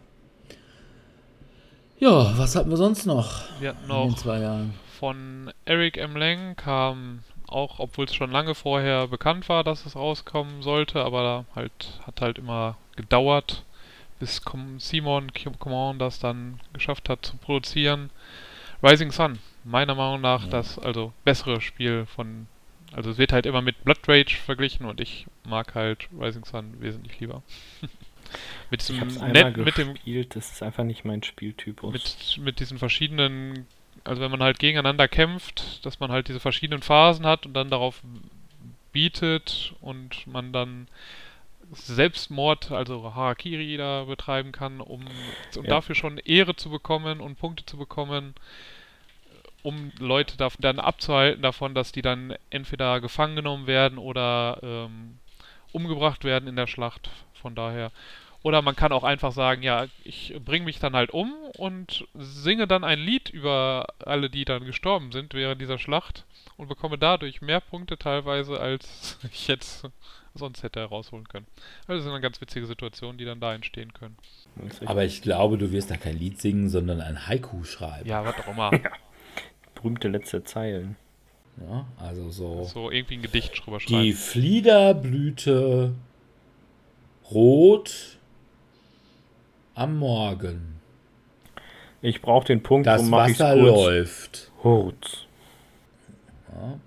Also ich, ja, ich sehe schon die Qualitäten von Rising Sun, allerdings ich kann diesen Jappo-Hintergrund echt nicht ab. Also von daher habe ich es auch bislang echt nicht. Ich glaube, einmal habe ich es gespielt und einmal habe ich euch dazu gesehen. Ich finde nur, es hat eigentlich wirklich überhaupt nichts mit Blood Rage zu tun. Ja, es ist für mich ein, ist halt ein anderes Area Control Spiel. Ja, was man halt hat, man muss halt unterschiedliche, also das Ziel ist es nicht immer die gleichen Gebiete auch zu erobern. Also man spielt über drei Jahre oder drei Runden, glaube ich. Oder drei Jahreszeiten. Ich glaube irgendwie Frühling, Sommer, Herbst oder sowas. Und da man Bonuspunkte dafür bekommt, dass man in verschiedenen Regionen gewonnen hat, ist es nicht das Ziel, eine oder zwei Regionen zu haben und dann bis zum Ende zu halten, sondern überall mal Siege einzufahren. Und äh, das hat halt eine recht interessante Entwicklung. Ich spiele dann immer ganz gerne den Turtle Clan. Der kann immer mit seinen Basen rumlaufen. Ja, stimmt, das ist echt witzig. Aber ich habe hab die, die haben alle, diese ganzen Clans, die haben alle so Fähigkeiten, wo man so denkt, das ist vollkommen overpowered. Irgendwie der eine, dem ist es egal, der muss nicht über Grenzen gehen, sondern der kann einfach sich überall hinbeamen, also das ist irgendwie so ein Flugclan. Oder eben meiner, der dann halt die Basen hat, die er bewegen kann und der mit denen auch kämpfen kann zusätzlich. Oder ich weiß gar nicht, der eine kann Geld als die Söldner verwenden und vice versa. Also kann seinen Söldner in Geld verwandeln und diese dann auch zusätzlich als Söldner verwenden, was auch irgendwie dann ziemlich mächtig ist. Also schon sind schon, also ich finde die Fähigkeiten auch ganz cool da. Ja, Ja, dann dein, dein Lieblingsspiele, so Quacksilber, oder? Von Quedlingburg. Kennerspiel des Jahres 2018. Ja, Äh, Also ich habe es nie gespielt. Ja, ich finde Das es Also ich finde es vom Art-Design her recht abschreckend. Es sieht erstmal recht langweilig aus, aber vom Spiel her fand ich es eigentlich ganz, ganz nett. Hattest du das mit mir gespielt, Sebi? Mit ich habe das mit dir gespielt. Ja. Ja, ich fand's auch sehr schön. Also dieses Also- bisschen Push Your Luck, also weil man immer aus diesem Säckchen da zieht und dann gucken möchte, ja, kann ich noch was ziehen oder explodiert da mein Kessel? Ja, es war auf jeden Fall witzig. Also ich erinnere mich, dass das, äh, dass das eine lustige Runde war. Also ich fand, das war mir immer echt egal. ja, wie alle. Wir haben ja dann das Spiel des letzten Jahres, Wingspan, was ja da, was wir wohl bei uns, wir uns irgendwie schon vor ein, zwei Folgen mal unterhalten hatten, dass es ja dann jede Kategorie bei BGG Awards gewonnen hatte, gefühlt. Ja, genau. In allen. Also das ist mir auch so egal. Ja, das Thema ist und spricht mir einfach. Also wir haben leider jetzt, es fehlt halt je einer, der das Du Spiel halt richtig auch toll nicht- findet. ja, das ist richtig. Aber aber wenn du das Thema nicht anspricht, das liegt halt daran, dass du einfach nicht gut zu Vögeln bist. Nicht tierlieb genug. Dann kam noch äh, Lord of the Rings, Reisen durch Mittelerde. Kam auch 2018 raus. So eine Kampagnenvariante von äh, Willen des Wahnsinns, ne? Willen des Wahnsinns, genau, Fantasy- als Kampagne und mit einem döveren Thema. Ja, das Thema finde ich, also ich finde Herr der Ringe weiterhin spannend, aber Also, wie gesagt, damals, als ich 13 war, da fand ich Herr der Ringe göttlich. Aber irgendwann hat das echt nachgelassen. Und jetzt habe ich das gespielt. Ich finde diese Spiele auf der großen Karte, die finde ich sowieso doof. Also, ne, also wenn du dann irgendwo hin musst und von Pontius nach Pilatus und das dann unter Zeitdruck, ne, finde ich dann eigentlich auch ein bisschen, ja, das ist mir dann, und dann, dass man sagt, ah ja, aber dafür hast du ja kein Gewürfel, ne? ja, ja du hast dein Kärtchen Karten, ziehen. Ja, ja, kommt doch aufs Gleiche raus, da würfel ich lieber. Also, ja, ist doch weniger Arbeit. Ja, hat, ja. Man, hat, man hat halt dann noch so eine kleine taktische Variante ja da drin, weil man diese Karten ja auch selber braucht, um als Fähigkeiten, also die Karten, damit man sie einsetzen kann. Ähm, aber die haben dann teilweise eben diesen, besonders die guten Karten, haben dann dieses Erfolgssternchen und den brauchst du halt, wenn du halt diese Tests machst. Und ja, da musst du die halt ziehen. Das heißt, je mehr gute Karten du hast als Fähigkeiten, desto weniger hast du in deinem Deck drin, um die Erfolge zu erzielen, die du in den, bei den verschiedensten Tests benötigst. Und ja, ist halt, hat so einen kleinen taktischen. Dafür hast du bei Willen des Wahnsinns die taktische Möglichkeit zu sagen, oh, setze ich jetzt meine kleine Lupe ein, um meinen Halberfolg doch noch zum vollen Erfolg zu machen. Ja, das ist dann auch immer die Frage, oh, machst du es jetzt oder brauchst du es später vielleicht dringender? Also ist, finde ich, das macht nicht den großen Unterschied. Ja, und ja, ich finde einfach die Geschichten bei Willen des Wahnsinns sind irgendwie, ja, sind interessanter. Also, wie gesagt, ja, aber ich bin da vielleicht auch einfach nicht Zielgruppe, weil ich halt Herr der Ringe nicht so besonders toll finde.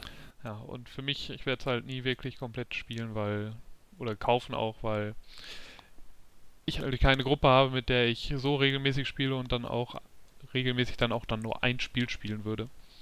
Ja. Ja, dann haben wir noch zwei Spiele, wo du eins ganz doll findest, ich nicht so. Ja, das äh, Krimi-Spiel, ne? Genau. Chronicles of Crime, ja. Also das erste Spiel fand ich schon ganz gut. Also die, die in der Basisvariante, in der man in London Kriminalfälle löst. Ich fand jetzt die beiden Erweiterungen haben das Ganze nochmal für mich deutlich aufgewertet. Einmal diese Noir-Erweiterung, womit man dann halt so ein bisschen klischeehaft hier mit seinen korrupten Cops, die man dann bestechen kann, oder wo man dann als Privat, also man ist ja Privatdetektiv, dann auch mal ja, nicht so ganz polizeimanierlich, ich schau mal, hau mal dem Typen einfach einmal auf die Fresse, vielleicht erzählt er mir dann doch ein bisschen mehr. Ja, das äh, finde ich ganz witzig und auch hier diese 80er Jahre Kinder- oder Jugenddetektiv Gruppe, die ja irgendein Mysterium hinterher sind, wo dann auch eine neue Sache reingebracht wird mit den Würfeln, mit so Fähigkeitstests und man hat dann die Cheerleaderin, die dann mit den Leuten flirtet und dann besser sprechen kann, während man dann den Footballspieler oder so hat, der besonders stark ist und den Nerd, der etwas besonders gut durchdenken kann und dadurch dann die Tests immer einfacher werden, je nachdem, was für einen Test man und machen muss. Aber sind wir doch ehrlich, eigentlich hat man doch Tarzan, Karl und Klößchen oh, nee. mit der neuen Note und Gabi die Pfote. Ja, das sind wir, die tollen vier. Nee, da bin ich dann doch eher bei die drei Fragezeichen. Ja, das stimmt. Ist es Jonas, Peter Shaw, Bob Andrews? Und Bob Andrews. Nein, das ist äh, tatsächlich richtig. Das ist, äh, das kann man auch wirklich heute noch gut ertragen, ja. während man alte Folgen von TKKG gerade heute, ich weiß gar nicht, ob die, die werden doch bestimmt auch bald irgendwann verboten, oder? Das ist doch Sexismus, Rassismus, alles mit dem Scheich Abu Yasse Kalun. Aber nein, aber bei dem Spiel ich finde, es hat echt sehr, sehr viele Probleme. Ja, es ist halt interessant. Ich finde es total toll. Ich würde auch jederzeit mitspielen und sagen, pass mal auf. Ich, ich mache nichts anderes. Außer ja, ich, die, den Tatort. Genau. Ich gucke mir nur hier die Sachen hier mit dem Handy an ja, und sage euch, was ich sehe. Das, das finde ich wirklich schön. Das macht mir Spaß. Das ist auch Rest... eine schöne interaktive Komponente. Also ich finde das auch gut umgesetzt. Das ist mal Aber da finde ich dann wieder, das ist das Beste am ganzen Spiel. Und da hast du dann ein super hartes Zeitlimit. Ja, das stimmt auch. Und kannst ja. das auch nicht mal weiter. Das will ja auch jeder eigentlich. Jeder will sich den Tatort äh, mit diesem. Ist ja ein Gimmick. Aber jeder will sich das damit angucken, aber kannst du natürlich nicht, weil kostet dich dann wieder Zeit. Zeit genau. also, Könnt, kannst du theoretisch schon, aber wird dann halt. Geht dann halt von deiner Detektivzeit weg. Ja, und da ist dann tatsächlich besser, meines Erachtens auch von den Fällen her besser Detective im Modern Crime Board Game. aber dafür glaube ich, also ich habe es selber ja nicht gespielt, leider. Also ich würde es immer noch gerne mal spielen. Aber es ist halt auch wesentlich länger, glaube ich, von den Fällen her. Ne? Ja. Also es ist jetzt, während man Chronicles of Crime so einen Fall locker eigentlich so in einer guten Stunde abhandeln kann, braucht man. Wir sind bei Detective, Detective schon zwei, drei Stunden. Also eher Richtung drei Stunden. Du kannst auch mal, wenn du da irgendwie wirklich, ja, ein bisschen, aber wenn du halt nicht so der Detektiv bist, ja, dann kannst du da auch schon mal vier Stunden dran sitzen. aber auch da finde ich diese Interaktion mit diesem Antares-Programm, das ist mal so ein bisschen was Neues und dass du eben sagen musst, oh, du kannst auch natürlich jederzeit irgendwie bei Wikipedia irgendwas nachgucken, was bei Detective auch durchaus notwendig ist, weil zumindest im Grundspiel geht es halt um einen Fall, der, ja, ich sag mal so, in den letzten Tagen des Zweiten Weltkriegs beziehungsweise in der frühen Nachkriegszeit wurzelt und da muss man dann schon mal hin und wieder auch mal nachgucken. Wobei ich auch tatsächlich der Auffassung bin, dass die da Wikipedia-Einträge extra für dieses Spiel geschrieben haben. Also ich glaube nicht, dass das unbedingt alles immer authentisch ist, aber naja, ich weiß es nicht. Aber auch hier gibt es ja mittlerweile zwei Erweiterungen. Einmal so eine 80er Jahre Erweiterung, LA Cry. Und die ist natürlich einfach irgendwas für Leute wie mich, die auf dem Rennboot leben und ein Krokodil als Haustier haben und Ferrari fahren. Einfach eine super Sache. Ne? Da kann man sich endlich mal wieder die alten Hawaii-Hemden rausholen oder das Leinensacko Passen die, die überhaupt noch? tragen. Ja, T-Shirts ist immer ein bisschen, also ich habe ja den Eindruck, die sind immer sehr, sehr kurz geworden. Ja, ja, die gehen ein mit der Zeit, da bin ich mir sehr sicher, vor allem äh, um den Bauch ich, herum. Nee, da eigentlich gar nicht. Also ich finde, die, die Weite ist nicht das Problem, nur die Kürze. Also es endet bei mir mittlerweile immer so knapp unter der Brust, was bei Männern bescheuert aussieht. Muss man einfach ja, stimmt, mal so ja. sagen. Das war auch schon ein Problem, was ich damals mit meinem Bad Religion Shirt hatte, als ich aufs Bad Religion Konzert wollte und dann gesagt habe, nee, kauf mal keine Karte. Vielleicht ist es einfach auch so eine Sache, was Alter angeht, obwohl, pff, muss man auch mal sagen, ne? die Leute sind ja auch, äh, Garowitz ist, glaube ich, locker fast so alt wie meine Mutter oder sowas. Na, nicht ganz, aber geht halt schon in die Richtung. Naja, ja. aber jetzt haben sie auch ein ganz neues und das spielt dann in den 70ern und hat auch tatsächlich nur einen Fall.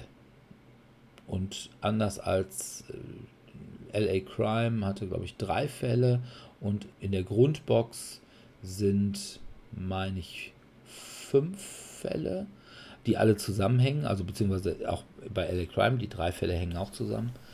Und dann gibt es noch eine Erweiterung fürs Grundspiel, was dann quasi einen weiteren Fall dazu nimmt.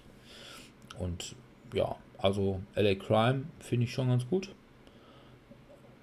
Also finde ich, würde ich sogar sagen, für mich persönlich die vom Fall her interessantere Version, wobei man da natürlich das Antares verändert sich dann eben auch entsprechend der Zeit. LA Crime spielt in den 80ern. Das heißt, man hat dann tatsächlich so ein 80er Jahre Bildschirmbild. Ne? Also ich sag mal DOS-Oberfläche. Und bei dem 70er Jahre, da ist das dann tatsächlich ja nochmal eine Stufe drunter. Also so, wie hießen diese mit diesen, diese, diese grün-schwarzen Bildschirme und ja, so sehr eckige Buchstaben und sowas alles. Also das finde ich eigentlich ganz witzig gemacht. Und man kann eben zum Beispiel dann bei in den 70er Jahren halt noch nicht das Internet benutzen, weil... Gib es nicht. Ja, zumindest geben, ich glaube, ist doch irgendwie 68 oder so erfunden worden, aber war dann tatsächlich noch, um die US-Atomraketen zu vernetzen. Also von daher. Nee, also Detective kann ich schon empfehlen. Ich finde es auch besser als Crime, ganz einfach, weil die Fälle besser sind. Also sind meines Erachtens besser geschrieben. Man hat nicht immer diese ganze Scannerei dabei. Ja, QR-Code ist manchmal ein bisschen nervig, ständig ja. zu scannen. Und von daher, ja. Allerdings muss ich sagen, ich finde tatsächlich diese Noir-Geschichte, weil ich ja auch bei Detektivgeschichten eigentlich immer diese Noir-Sachen bevorzuge.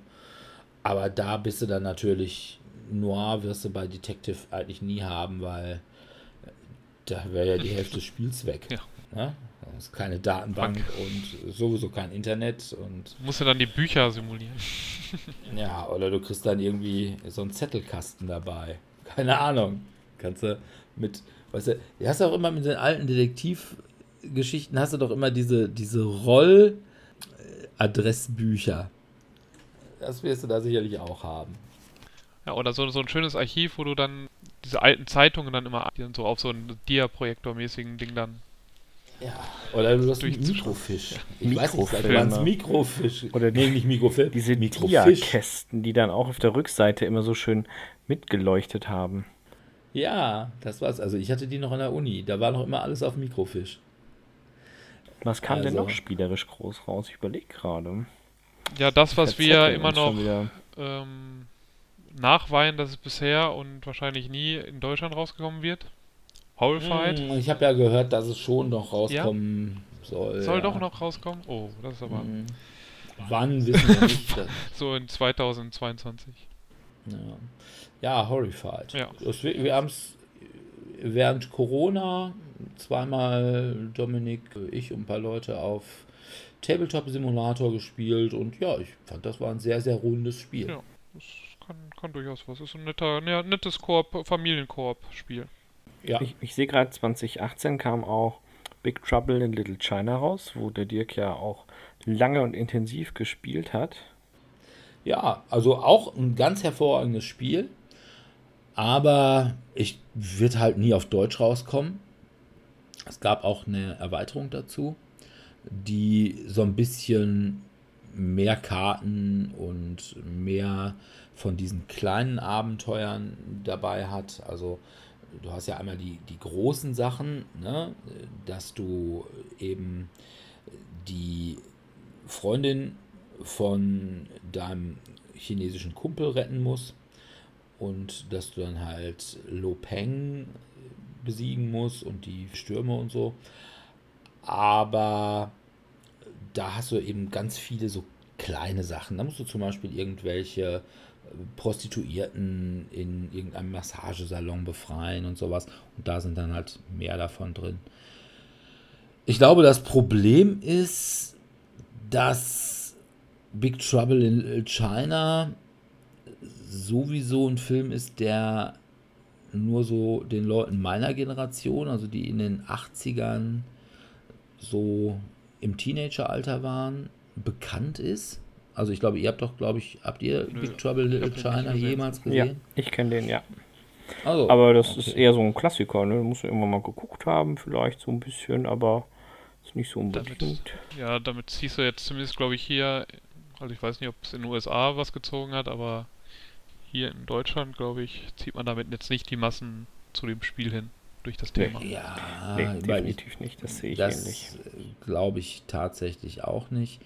Wobei natürlich Kurt Russell ist ne, eigentlich eine Legende. Aber ich glaube, auch da ist dann nicht unbedingt Big Trouble in Little China der bekannteste Film. Da wäre dann tatsächlich irgendwie eher so Snake Plissken, also Escape from LA und Escape from New York. Sind dann tatsächlich die bekannteren Sachen. Aber dein Lieblingsspiel ist ja noch äh, rausgekommen in den, der Zeit, oder? Mm, Smog, ja. Rise of Moloch. Ja, wobei ich nicht ganz sicher bin, ob das nicht schon 2017 war. Also bei Beach G ist es auf jeden Fall mit 2018. Also 2018, weil Ja. ich, hab, ich weiß, dass ich es relativ früh 2018 gekriegt habe. Allerdings hatte ich es ja nicht direkt gebackt, ich habe es nur vom Bäcker gekauft. Ja. Und ja, Smog Rise of Moloch, ganz tolles Spiel. Tollen Miniaturen, beste Miniaturenspiel, wo gibt, weil beste Miniaturen. Und auch ein wirklich gutes Spiel. Also mit diesem Hin und Her von Äther. Du brauchst also eben als Gentleman und Gentlewomen brauchst du halt eben Äther, um deine speziellen Fähigkeiten auszulösen. Allerdings die gibst du dann nicht aus und tust sie in großen Pott, sondern du gibst sie dann immer gleich der Nemesis. Und die Nemesis kann dann ihrerseits wieder mit dem Äther irgendwelche Sachen tun, ja. für sich damit auslösen. Und das ist eigentlich ein, ja, ein ganz vernünftiges System, so dieses nach der Methode, ja, hm, will ich jetzt unbedingt meine Spezialfähigkeit zünden oder meinen Wurf boosten ähm, und gebe ihm dafür dann die Gelegenheit oder warte ich lieber bis später und das ist ganz, ist wirklich cool. Also thematisch super. Also, ne, wer Steampunk mag und ne, viktorianisches Zeitalter und entsprechende, ja, ich sag mal, Urban Legends aus dieser Zeit, so wie irgendwelche Frankenstein-Monster. Also ist jetzt nicht Frankenstein, aber so ähnlich. Oder Werwolf und ja, so eine Art Vampir gibt es auch. Und das ist schon, und also vor allem irgendwie, ne, der Horrorzirkus und das Horrorzauberkabinett und natürlich irgendwelche ägyptischen Geschichten, so Alistair Crowley-mäßig. Es ist einfach, es ist so wunderbar. Aber ja, es ist natürlich auch eine sehr, sehr eigene Geschichte. Also muss man mögen. Und dann ist es super. Sollte man auch mögen, aber ja, wie soll man sagen, Geschmack ist rar gesät. Die Welt besteht halt nur aus Korthornissenträger, wie du sagen willst. Ne? Ja, gut, es gibt schon auch noch ein paar andere, aber selbst unter den anderen ist natürlich der Geschmack nicht so weit, dass man das Spiel wirklich toll findet. Aber es ist toll. Ja, wo wir bei den Miniaturenspielen sind, 2019 kam Nemesis, sicherlich weit erfolgreicher als Smog, aber ja, es ist halt Alien. Meins ist es nicht unbedingt, was nicht an dem Spiel liegt, sondern ich finde die Miniaturen nicht so toll. Also, ich bin nicht so der große Freund von tausendmal schwarze Aliens anmalen. Von daher. Aber eigentlich malst du doch gerne Aliens an. Also je Ja, aber- desto.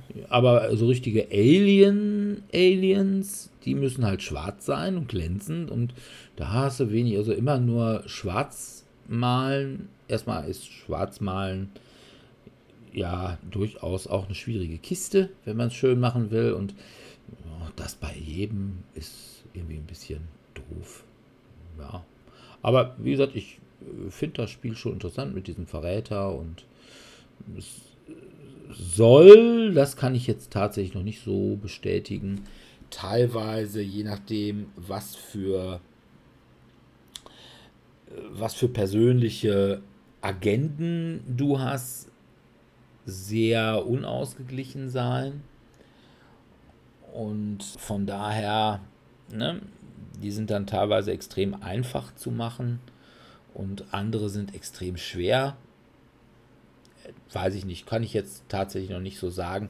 Wobei man auch sagen muss, ja, wenn das so ist, dann ist das so.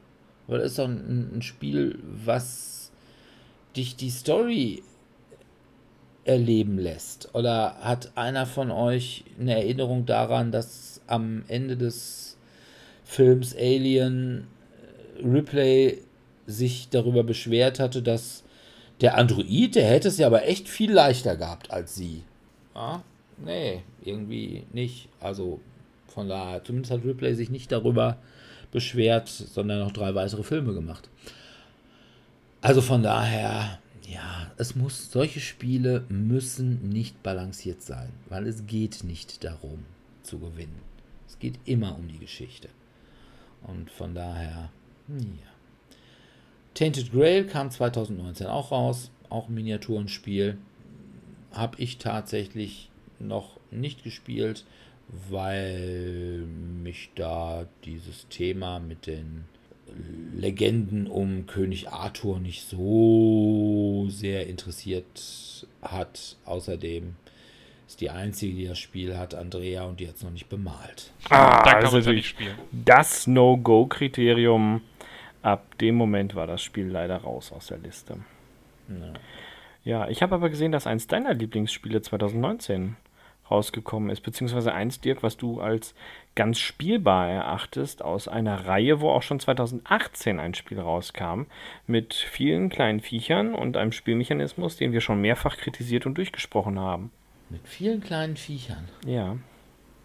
Nur jetzt ist es halt viele kleine Viecher in Space. Klonk? Nein. Das andere, wo wir auch schon mal, wir waren beide Testspieler, als es rauskam, im Rahmen der wie heißt's? Hier, Packing, bla bla, Dingenskirchen hier. Kickstarter-Variante. Zombicide Invader ist rausgekommen. Ah, okay. 2019. Ja. Und 2018 kam Green Horde. Green Horde raus. Ja, und Green Horde, muss ich gestehen, habe ich immer noch eingepackt bei mir auf dem Schrank stehen. Ähm, das ich spielt halt schon seit zwei Jahren. Fand's okay, ja, aber also ja. ich fand jetzt, das hat Black Plague nicht besser gemacht. Nee, das leider war. Also ich habe es nur einmal gespielt ja, mit auch. anderen. Also ich habe Green Horde noch überhaupt nicht gespielt, weil ich tatsächlich auch sagen würde, wie gesagt, seit Invader raus ist, würde ich auch den ja. Rest von Zombies halt nicht mehr spielen. Mhm. Insbesondere Black Plague nicht. Ja, ich gebe zu, Black Plague war schon ein Gewinn zum alten Zombie-Side. Aber ich fand auch einfach dieses Fantasy-Thema nicht so richtig dolle. Mhm. Ja, also ich hätte es schon besser gefunden, wenn man es eben nicht zum Fantasy-Thema gemacht hätte. Also auf der anderen Seite gleich wieder ein Arsch voll Elfchen und Zwerge und Magier und hast du nicht gesehen, sondern einfach ja. irgendwie so Leute. Ne? Das hätte ich noch irgendwie ganz cool gefunden, aber ja, ja Markt und so. Ja. Muss halt immer gucken, was sich wie gut verkauft. Ne? Das ist logisch. Ja. Dann ein hervorragendes Spiel, was theoretisch auch ein Miniaturenspiel ist, aber keine wirklich so tollen Miniaturen hat. Western Legends. Mhm. Ich finde das super. Ich habe es weiter noch nicht gespielt. Ist ja so ein ähm, Sandbox, also so ein. Kann alles Mögliche machen, oder? Ja, das ist richtig. Wobei man eins sagen muss: also, es wird immer angepriesen als Sandbox-Spiel ist es auch, also man in, in der Gestalt, dass man tatsächlich machen kann, was man will. Allerdings muss man sagen, es ist natürlich keine besonders große Sandbox. Ja, also man ist überall innerhalb von irgendwie zwei, drei Zügen. Und was einem dann tatsächlich auch die Gelegenheit gibt, wirklich alles zu machen und jederzeit. Wobei ich Wo man irgendwie so ein muss, Outlaw sein könnte, mehr oder weniger Sheriff-mäßig sein könnte, oder eben einfach so ein Viehherd, der irgendwie Sachen von A nach B bringt. Genau, man kann Gold schürfen, man kann äh, Vieh, kann man von seinem Bauernhof zur Eisenbahn bringen und man kann. Die Sachen überfallen, die die Leute. Ja, die Leute ne, man kann eben Outlaw machen, man kann Gesetzeshüter sein man kann im Saloon spielen, man kann sich im Saloon oder beziehungsweise in der Bar mit den Damen vergnügen. Das gibt dir dann noch irgendwelche Bonusse. Das steigert deinen legendären Status. Naja, man kann nur hoffen. Aber, also wie gesagt, ich finde es wirklich sehr, sehr nett. Man sollte allerdings mit einem relativ hohen ähm, ja, Spielbeendigungspunktestand spielen, weil sonst kann man nicht wirklich sagen, dass man tatsächlich alles sinnigerweise machen kann. Weil wenn man irgendwie nach, weiß ich nicht, zwölf Punkten schon fertig ist, dann ja, lohnt es eigentlich nicht, einen Weg zu gehen, der einem erst nach hinten raus relativ viele Punkte gibt, weil dann wird Anfang 3 immer, ja. Was auch ein bisschen schade ist, dass man relativ wenig Dinge kaufen kann. Also man kann halt eine Wumme kaufen und noch eine Schrotflinte und ein Esel und ein Pferd. Und ich glaube einen neuen Hut. Aber das ist wichtig. Einfach, ich wollte gerade sagen, also hier, ohne ja, die ganze Zeit, boah, ja, für eine neue Wumme. Ja, Mensch, ey, Wumme, ja. Irgendwelches, zum, irgendwas zum Reiten oder Transportieren, pff, wer braucht sowas? Aber neuen Hut, hallo. Das ist halt ja. mega. Aber das Problem ist ganz einfach, man kann auch echt viele Colts mit unterschiedlichen Namen, ne? Colt Peacemaker oder man kann den, weiß ich nicht, Revenge of weiß ich nicht, hast du nicht gesehen, kaufen. Das Problem ist, die machen alle das Gleiche. Löcher. Also da wäre es, ja, nein, auch spielmechanisch machen sie das Gleiche. Und da hätte ich es cooler gefunden, wenn man da gesagt hätte, okay, ich kann mir jetzt also nicht nur aussuchen, kaufe ich einen Colt oder eine Schrotflinte, die zwar unterschiedliche Namen haben, wo ich dann sagen kann, hey, ich habe den alten Colt von Billy the Kid und der andere sagt, ui, aber ich habe den schönen goldenen Colt von Hasse nicht gesehen. Und dann können wir uns gegenseitig anposen, sondern dass man eben sagt, ja, der, wie es zum Beispiel auch eben in jedem zweiten Videospiel, Rollenspiel ist, dass man dann halt eben Sachen kann, ja, ich kaufe mir halt das Schwert plus eins gegen Orks, was aber mein Charisma um zwei senkt und weiß ich nicht, dafür kann ich aber schöner reiten. Das ist klassische sowas, Problem in Rollenspielen. Der reitet ne? nicht schön. Ja. ja. aber das ist dann, das hätte ich eben auch ganz gerne, ne, dass ich sagen kann, oh, welchen von den Colts will ich denn? Wer passt besser zu meinem Spielstil? Oder, ne, ich kaufe mir jetzt erstmal den Colt, weil ich will das und das machen und später kaufe ich mir vielleicht sogar für einen höheren Preis einen neuen Colt, der eben besser ist. Das hätte ich irgendwie schöner gefunden. Also einige sagen auch, das wäre in der Erweiterung NT-Up mit drin, wo du, glaube ich, auch eine neue Möglichkeit hast, was du da irgendwie machen kannst. Und in den Kickstarter-Erweiterungen wären eben auch andere Karten noch drin gewesen oder beziehungsweise andere Gegenstände gewesen, die du kaufen konntest. Aber das kann ich jetzt nicht sagen, weil ich tatsächlich nur das Grundspiel habe. Aber das ist schon sehr gut. Wie gesagt, man hätte es noch besser machen können und möglicherweise würde es auch durch die Erweiterung besser. Aber das kann ich nicht sagen. Ja, was ist sonst noch rausgekommen? Weiterreden ganz viele Exit-Spiele und inzwischen jetzt Adventure-Spiele. Also weil man ja. ja. jetzt von den Exit hat sich jetzt ein bisschen ausgelutscht. Man versucht jetzt das noch am Leben zu halten mit den Adventure-Spielen, wobei ich glaube, dass hat jetzt so mittelmäßig funktioniert. Ich glaube, das hat jetzt nicht so den Einschlag gebracht wie damals eben die Exit-Spiele selbst. Ja, das stimmt. Ja, das kann durchaus. Also von daher gehe ich davon aus, dass das jetzt so ein Trend ist, den wir ja schon, also in der letzten Jahrzehnt-Episode, glaube ich, genannt hatten, wo die dann die Exit-Spiele auch raufkamen, dass der jetzt, dass das zu diesen Trends gehört, die jetzt so wieder so langsam ausfaden. Also es wird bestimmt immer mal wieder so ein Rätselspiel geben oder ich glaube nicht mehr, dass die diese riesigen Erfolge nochmal feiern werden. Also ich glaube, dass sich Exit-Spiele noch ganz gut halten werden, allerdings tatsächlich eher so im Buchhandel für Nichtspieler. Ja, also äh, zumindest nicht für Nichtspieler, sondern so für nicht für die Core-Gamerschaft. Ja also so für Gelegenheitsspieler oder Einsteiger. Es ist auch tatsächlich für die ganz angenehm. Es ist sehr kleinschrittig erklärt, es ist nicht zu komplex, man kann einem festen Storyablauf folgen und eben gucken, ob es klappt oder nicht. Ja. Gut, dann hätte ich hier noch drei Sachen. Root. Ja. Ein extrem asymmetrisches Spiel. Extrem schwierig zu lernendes. Ich habe es noch nie Und gespielt, glaube ich. Ich habe es auch nicht gespielt, aber es ist ja man spielt da so, so kleine verschiedene Tiere, also Tiere, Tiere, die da. um den ja, Wald kämpfen. Genau. Also äh, Tiere beziehungsweise Tier, wenn man den, den einsamen Wanderer spielt, was glaube ich ein Waschbär ist. Und ja, ansonsten kann man eben Katzen, Adler, Karnickel und alle haben komplett andere Regeln und komplett andere Siegbedingungen. Und das ist ganz witzig. Das ist allerdings dann die Hölle, wenn man es irgendwem erklären muss. Ja. Aber Ja, nicht nur das also- Spiel erklären muss, sondern wie jede einzelne Fraktion funktioniert. Und was die machen Ja. kann, was die machen muss. Genau. Und es ist halt so ein bisschen wie der Vorgänger, wo man den Dungeon spielen konnte.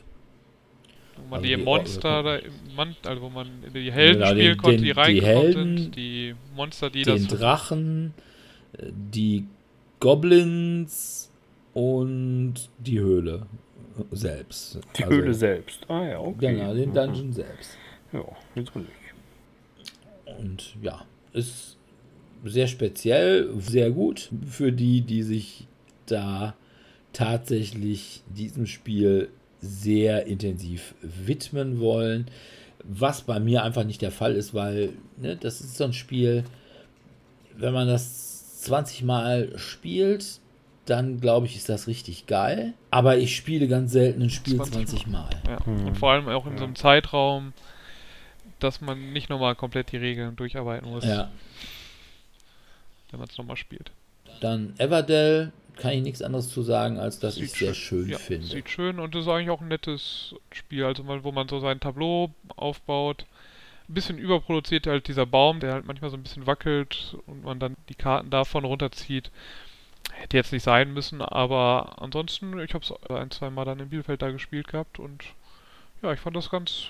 Es hat wirklich richtig schönes Artwork, ne? Und spielt sich auch so ganz nett. Also jetzt nichts für dich, das wird dir, glaube ich, nicht so gefallen vom Spieldesign her. Also vielleicht einfach, wenn du dir die Karten einfach anschaust, kannst du dann so beisitzen oder mitspielen, aber ansonsten äh, vom Also- Spiel selbst her glaube ich nicht so, dass Ja. es deins ist. Also das glaube ich auch nicht, aber es ist ein Spiel, wo ich sagen kann, ach, wenn Eurogames alle so aussähen, Wäre das schon Wär's mal nicht so schlimm. Was, ja. Ne, also, ne, also man sieht, man kann auch Eurogames machen, die nicht komplett kacke aussehen, wie eine Steuererklärung oder so. Ja, deswegen hat man ja jetzt Brass nochmal aufgelegt. Das ist ja das Spiel aus den beiden Jahren 2018, 19, was die höchste Wertung hat. Weil es einfach nochmal Brass, Ja. Birmingham ist einfach nochmal Brass, was vor, ich weiß gar nicht, zig Jahren rausgekommen ist. Jetzt mit schönem Artwork. Oder besserem Artwork. Mit besserem Artwork, wobei ich da auch wieder sage, boah, also ich mag ja Martin Wallace eigentlich. Also, aber auch nur jedes zweite Spiel von ihm. Und das ist eben eins von denen, die dazwischen sind, wo ich sage, ja, das ist nicht meins, das ist mir auch schon klar. Aber ja, wie gesagt, ich finde auch, es sieht nicht ganz so kacke auch, aber sieht schon auch immer noch langweilig aus. Ja, ich meine, das hat halt das Thema, ne? Also, dass man Sachen von A nach B bringt und Sachen produziert. halt industrielle Revolution. Ja. Also das wird jetzt schwierig jetzt äh, mit Drachen und sonst was darzustellen. Also irgendwie, dass es Ja. cool wirkt. Also ich finde den Artstil halt ganz schön gemacht, den sie jetzt da haben. Das finde ich, wert das Ganze schon auf, aber ich müsste es auch erstmal spielen. Ich habe hab Brass auch in der alten, in der hässlichen Variante nie gespielt. Ja gut, dann ist 2019 noch rausgekommen The Crew. Ja, einmal Ende 2000. Ich würde fast, also richtig rausgekommen ist, glaube ich, erst Anfang dann 2020. 2020. Aber ja, es ist rausgekommen und ja, ich gehe stark davon aus, dass es jetzt Kennerspiel des Jahres wird. Ich gehe auch stark davon aus, obwohl ich immer sage, wie ich das ja damals schon gesagt habe in unserer Folge, für was wird denn wohl nominiert? Ich kann Skat, ich brauche The Crew nicht. Harte Worte. Ich finde, aber ich finde, das ist, ich habe, wir haben es jetzt, ich weiß gar nicht, bis Mission 18, 19 gespielt und es wird dann halt schon wirklich knackig. Also während die ein, ersten Missionen, das sind halt wirklich sehr einfach zum Einsteigen, aber hinterher, da muss man schon ein bisschen überlegen. Also die Story ist komplett, ist komplett Egal. aufgesetzt, ja, also man kann, Das die, ist- da, kann sich durchlesen, aber das hat halt nichts mit dem zu tun, was du da machst. Das Artwork finde ich auch extrem vernachlässigbar. Ja, vor allem, also während halt bei Wizard zum Beispiel, bei diesem alten Kartentrickspiel, was es ja seit den 90ern schon gibt, da, wenn man die neben, wenn man die ja nebeneinander legt, dann hat man da so ein, so ein schönes Bild, was dann daraus wird. Da, selbst das funktioniert nicht und alle Farben haben das komplett gleiche Artwork. Aber auch wenn es auf Englisch Trick-Taking-Game ist, ist es kein Kartentrickspiel. Stichspiel. Genau. Kartentrickspiel ja, ist, ja. ziehen Sie eine Karte, merken Sie sich und sagen mir nicht welche. ja, sorry. Bringen dann ja. mit englischen und deutschen the, Begriffe durcheinander. Und The Crew mag ab Mission 9 schwierig werden. Und ich sag Skat, wenn es mit Opa und Onkel Heinz gespielt hast, war es schon in der ersten Mission echt knackig.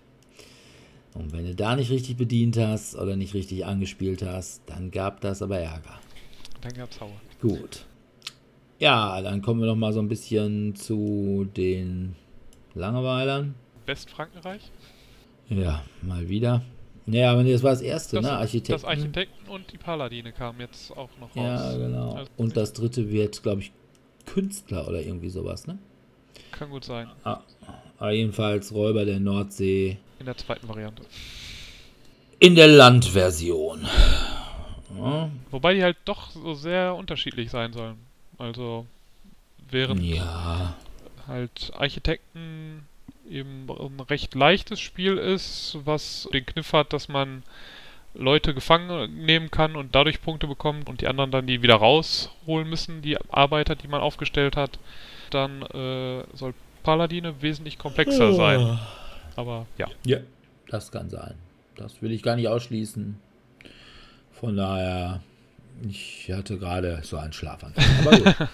ähm, ja, dann gibt es noch Theo Tenno Tatilan. Kann kein Mensch aussprechen. Teotihuacan, keine Ahnung. City of God, Stadt der Götter. Genau. Guckt man sich's an, denkt man sich, oh, Excel. Ja, ist halt, glaube ich, irgendwie so ein Rondell, also wo man irgendwie rumgeht. Und. Ah, sag ich doch. Excel-Tabelle halt. Ja, also, Weil man in der Excel-Tabelle immer im Kreis rumläuft. Ja, also ne, auf meinem Rundbildschirm sind meine Excel-Tabellen auch immer eher rund. Ja, und dann gab es natürlich auch wieder den, oder das ist eigentlich sogar zwei in den Jahren, die zwei unvermeidlichen Fistas. Ne, mit Blackout Hongkong hat er sich, glaube ich, nicht so nicht so richtig ins Herz derjenigen, die sagen, ja, inhaltlich ist mir total egal, wenn die Mechanik doch geil ist, gespielt. Dafür aber mit Maracaibo konnte er sich wieder. Genau, aber da geht es ja auch wieder so ein bisschen. Ne? Das ist ja wieder so ein bisschen das Kolonialthema. Das findet der Alexander doll. Und, aber ist natürlich auch wieder darauf angesprochen worden. Sag mal, Herr Pfister, äh, hatten wir doch eigentlich schon bei Mombasa, ne? dass das dass man vielleicht mal ein bisschen äh, politisch ein bisschen ein bisschen mehr darauf achten sollte, was man da so macht. Und wie gesagt, ach nee, guck mal. Ja, äh, nee. Da habe ich ja gar nicht mit gerechnet, ne? Ups, nee, guck mal. Nee, aber das, ja, da muss ich mal drauf mehr aufachten, aber, ne, ich bin ja nur ein Spieldesigner und, ja, nee, ich finde sowas eigentlich ganz gut. Ah, naja, gut. Alexander Pfister habe ich schon eine Menge zu gesagt, will ich jetzt an dieser Stelle auch nichts mehr zu sagen. Machen In der nächsten Episode werden wir wieder mindestens einmal Alexander Pfister. Eben einmal, einmal, einmal pro Episode muss immer ein kleiner Rant kommen. Ja. Obwohl war in letzter Zeit ja häufiger, ne? Von wegen Black Lives Matter und so. Ja. Äh, da hatte der Sven Siemen hatte letzte Woche im Brettballett bzw. im Brett zum Sonntag ähm, auch ein Thema. Allerdings ging es da nicht um Pfister, sondern es ging um Leute, die an sich so eine Ansicht haben. Und zwar war das wohl der Autor von irgendeinem, hast du nicht gesehen, Arena-Spiel, der wohl auf Twitter irgendwelche Sachen verkündet haben, die, ja, wo ich sage, nur ja gut, das ist jetzt weder Fascho, noch ist es sogar Alt-Right oder so, sondern halt eher so Tea Party oder New Right. Also da habe ich schon von Ben Shapiro echt doch noch härtere Sachen gehört, wo ich dann sage, naja gut, das ist immer noch eine Meinung, die man vertreten darf. Und naja, gut. Aber wie gesagt, Thema für einen anderen Podcast, nicht für diesen. Maracaibo kam raus und ja, Leute, die Pfister toll finden, finden es toll. Was soll ich dazu sagen? Die werden wir halt auch nicht bekehren. Ja. Ansonsten kam viel Egales raus, wo man sagt, ja, hm, war halt auch da. Zuletzt Aber ich sag mal jetzt verhältnismäßig wenig unnötiger Schrott. Also da hatten wir ja auch schon Jahre, da kam deutlich mehr Grütze bei rum. Ja, ich glaube auch in dem Jahr kam mehr Grütze, aber ich hatte jetzt keine Lust, viel rauszusuchen, zumal meines Erachtens auch schon bei den Irgendwas und Ride-Spielen eine Menge Grütze dabei war. Dann kamen noch einige Legacy-Spiele raus, also ja. jeder versucht sich jetzt mal als Legacy, also ganz am Anfang noch Rise of Queensdale, also war das? Das kam noch 2018, 2000, war, aber jetzt. War das nicht schon 2017? Auch ich kann mich jetzt hier nur an BGG halten und da oh, steht okay. äh, 2018. Aber jetzt im letzten Jahr halt Machikoro Legacy, Aeons End Legacy, Clonk, Clonk Legacy. Legacy. Ja. Äh, Betrayal at House of ja. on the Hill. Legacy. Legacy. Also, das soll sogar ganz gut sein. Aber wie gesagt, Problem mit Legacy-Spielen, ne? Das ist eine Sache, wenn du dieses Spiel spielst mit deiner Gruppe und du hast kein anderes ne, und du bist ganz begeistert davon, dann glaube ich, dass das eine super tolle Sache und eine super erfüllende Sache. Aber das sind halt eben Voraussetzungen, die bei mir nicht vorliegen. Ich habe permanent andere Gruppen. Ich habe auch nicht Lust, ein Spiel 20 Mal zu spielen, das gebe ich auch zu. Dazu bin ich tatsächlich auch zu sehr Cult of the New. Ne? Also von daher, ich hätte schon tatsächlich Bock auch auf Betrayal Legacy. Aber dass ich jetzt sagen würde, ich kaufe dieses Spiel und hab's dann bei mir rumstehen und kann sagen, oh ja, ich könnte, wenn ich wollte. Nur ich tue es halt nicht, weil, ne, ich glaube, das sind auch irgendwie mindestens zwölf Spiele, die da machen muss. Da komme ich nicht drauf. Also von daher. Dann kam noch Tapestry, halt mal wieder. Der kam auch noch so am Ende von 2019. Ist aber auch meines Erachtens eher so in 2020, bis es dann so richtig rund war, zu verorten. Wo man mal sagt, dafür, dass es ein Steckmeier-Spiel ist. Hat es zumindest auch so ein bisschen zurück. Äh, es ist so ein bisschen egal. Ne? Also, wo viele sagen, ja, kann man spielen, also, aber ist jetzt nicht irgendwie, dass man sagen will, das ist die Offenbarung. Ne? Und ich glaube, das ist einfach bei 2018, 2019, es ist echt massenhaft egale Spiele. Ja. Und da muss ich ehrlich sagen, ich glaube, es reicht heute nicht mehr aus, ein egales Spiel zu machen. Ja, aber es haben ja, ja immerhin ja 13 Spiele aus den letzten zwei Jahren in die Top 100 bei BGG geschafft. Ja, das stimmt. Also über 10 Ja, spricht nicht für die Top 100 bei BGG. Ja, wie gesagt, wir können ja mal äh, so eine Episode darüber noch machen. Was bei BGG in der Top 100 gut ist oder schlecht ist. Was läuft da falsch? ja. Nein. Aber wie gesagt, ansonsten gerade mal eben nochmal bei mir in die Tabelle. Was haben wir da sonst noch? Res Arcana redend jetzt, aber das ist, glaube ich, auch eher so ein Spiel, was ich, was halt eben, glaube ich, auf der Messe rausgekommen ist 2019, also quasi noch so eben. Was ich aber auch eher so nach 2020 schieben würde. Hier, eins meiner Lieblings-Zwei-Spieler-Spiele zurzeit. Watergate kam ja auch raus. Ja. Endeavor. Ja. Endeavor war ja ein, Re ein Reprint Reworking, ne? Ja. ja. Weil das war, war ja Age of Sale, das meine, meine ich wäre wär schon mal irgendwann rausgekommen. Ja, schon relativ lange her, ne? Ja. Underwater Cities, ja, gibt Leute, die spielen das noch, aber ist jetzt auch nicht irgendwie so eine Sache, wo man sagt, Star Wars Outer Rim ist rausgekommen.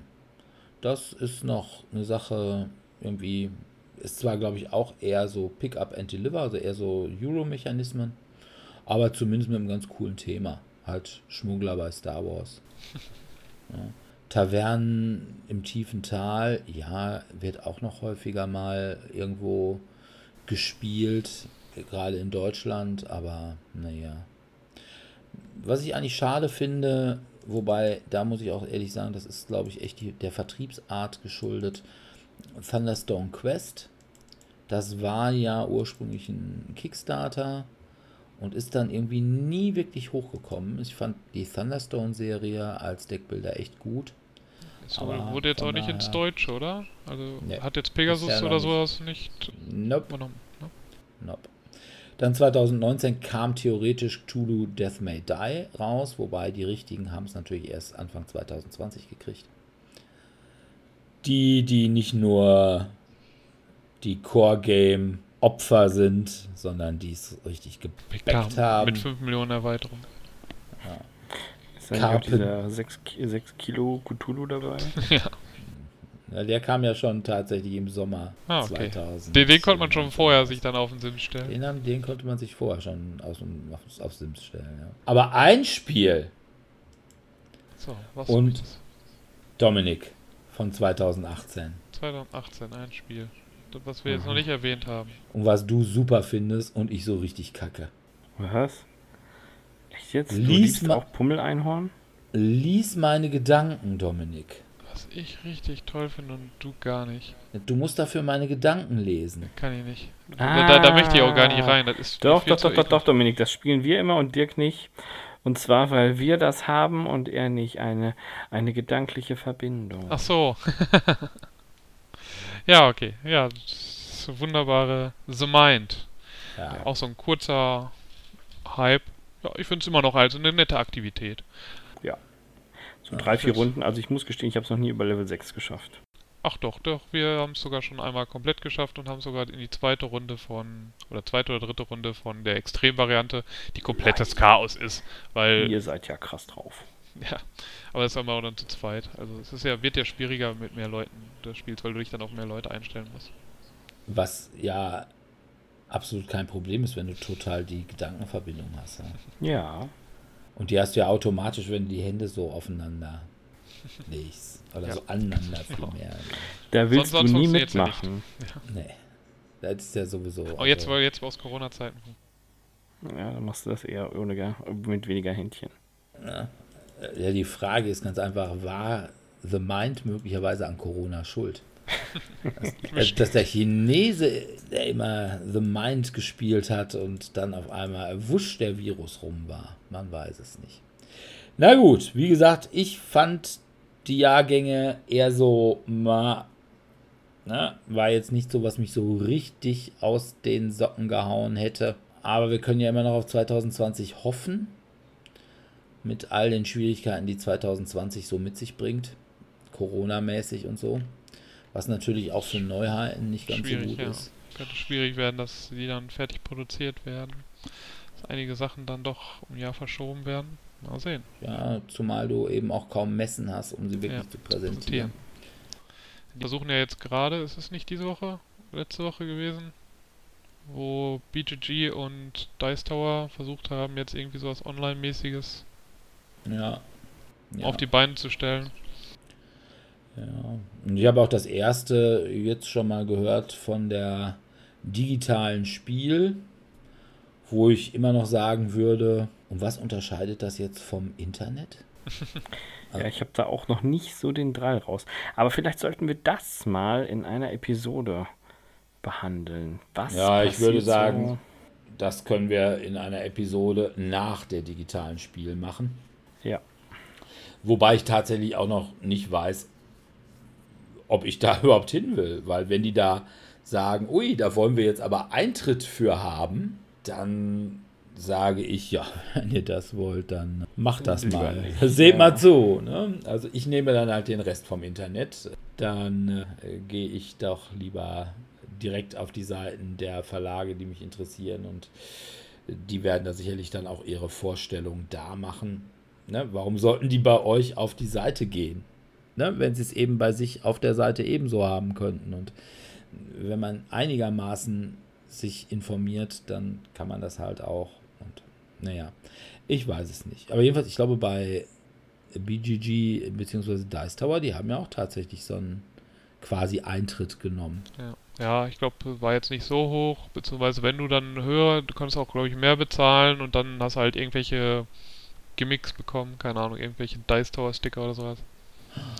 Oh, Achievements. Ja, so in die Richtung wahrscheinlich. Also wenn ich da Achievements kriege, dann zahle ich natürlich auf jeden Fall dabei. Preis. Mindestens. Ja, ich kann mir vorstellen, dass es vielleicht für so kleinere Verlage noch sein kann, weil die haben jetzt vielleicht nicht die Möglichkeit, also da, dass dann halt so viele Leute auf ihre Webseite, ich glaube Asmodee wird es jetzt nicht brauchen, da können sich die Leute auf Asmodee oder auf Fantasy Flight, den Seiten von denen, sich das anschauen, aber ich glaube, bei kleineren Verlegen wird es halt schwierig, die Aufmerksamkeit zu bekommen, wenn sie nicht so eine Plattform haben. Na gut. Wir werden sehen. Ich denke mal, wir machen den Sack jetzt hier zu. Ja. Jupp. Und dann bedanken wir uns wie immer bei unseren Zuhörern fürs Zuhören. Was wir in zwei Wochen machen, wissen wir heute noch nicht. Das haben wir noch offen. Da könnt ihr euch dann überraschen lassen. Lasst wir wissen nur eins, es wird schön. Ja, äh, wie immer. Wunderbar. Aber wir würden uns natürlich trotzdem freuen, wenn ihr in zwei Wochen wieder reinschaltet. Wenn ihr mit uns spielen wollt, äh, könnt ihr das jeden Mittwoch beim Tabletop Simulator. Also wer das wirklich will, der kann das machen. Der soll uns einfach mal anmailen und dann werden wir da sicherlich irgendwie eine Möglichkeit finden. Wir treffen uns da immer mit ein paar Leuten und spielen unter anderem Decrypto. Und wenn ich da für meine Teamkrise einen Ersatz fände, wäre das nicht so schlecht. Aber das ist sicherlich eine Möglichkeit, die besteht. Wenn es wieder normal weitergeht, dann könnt ihr mit uns spielen, Mittwochs und Donnerstags im Wechsel, im Tellurien in Dortmund-Eichlinghofen oder jeden ersten Dienstag im Monat im Cabaret Kö in Dortmund Hörde. Ja, dann bleibt uns an dieser Stelle wieder nichts anderes als uns zu bedanken und euch einen schönen Morgen, Tag, Mittag, Nachmittag oder Abend zu wünschen. Und wir verbleiben mit einem freundlichen Tschüss. Ciao, ciao. Tschüss.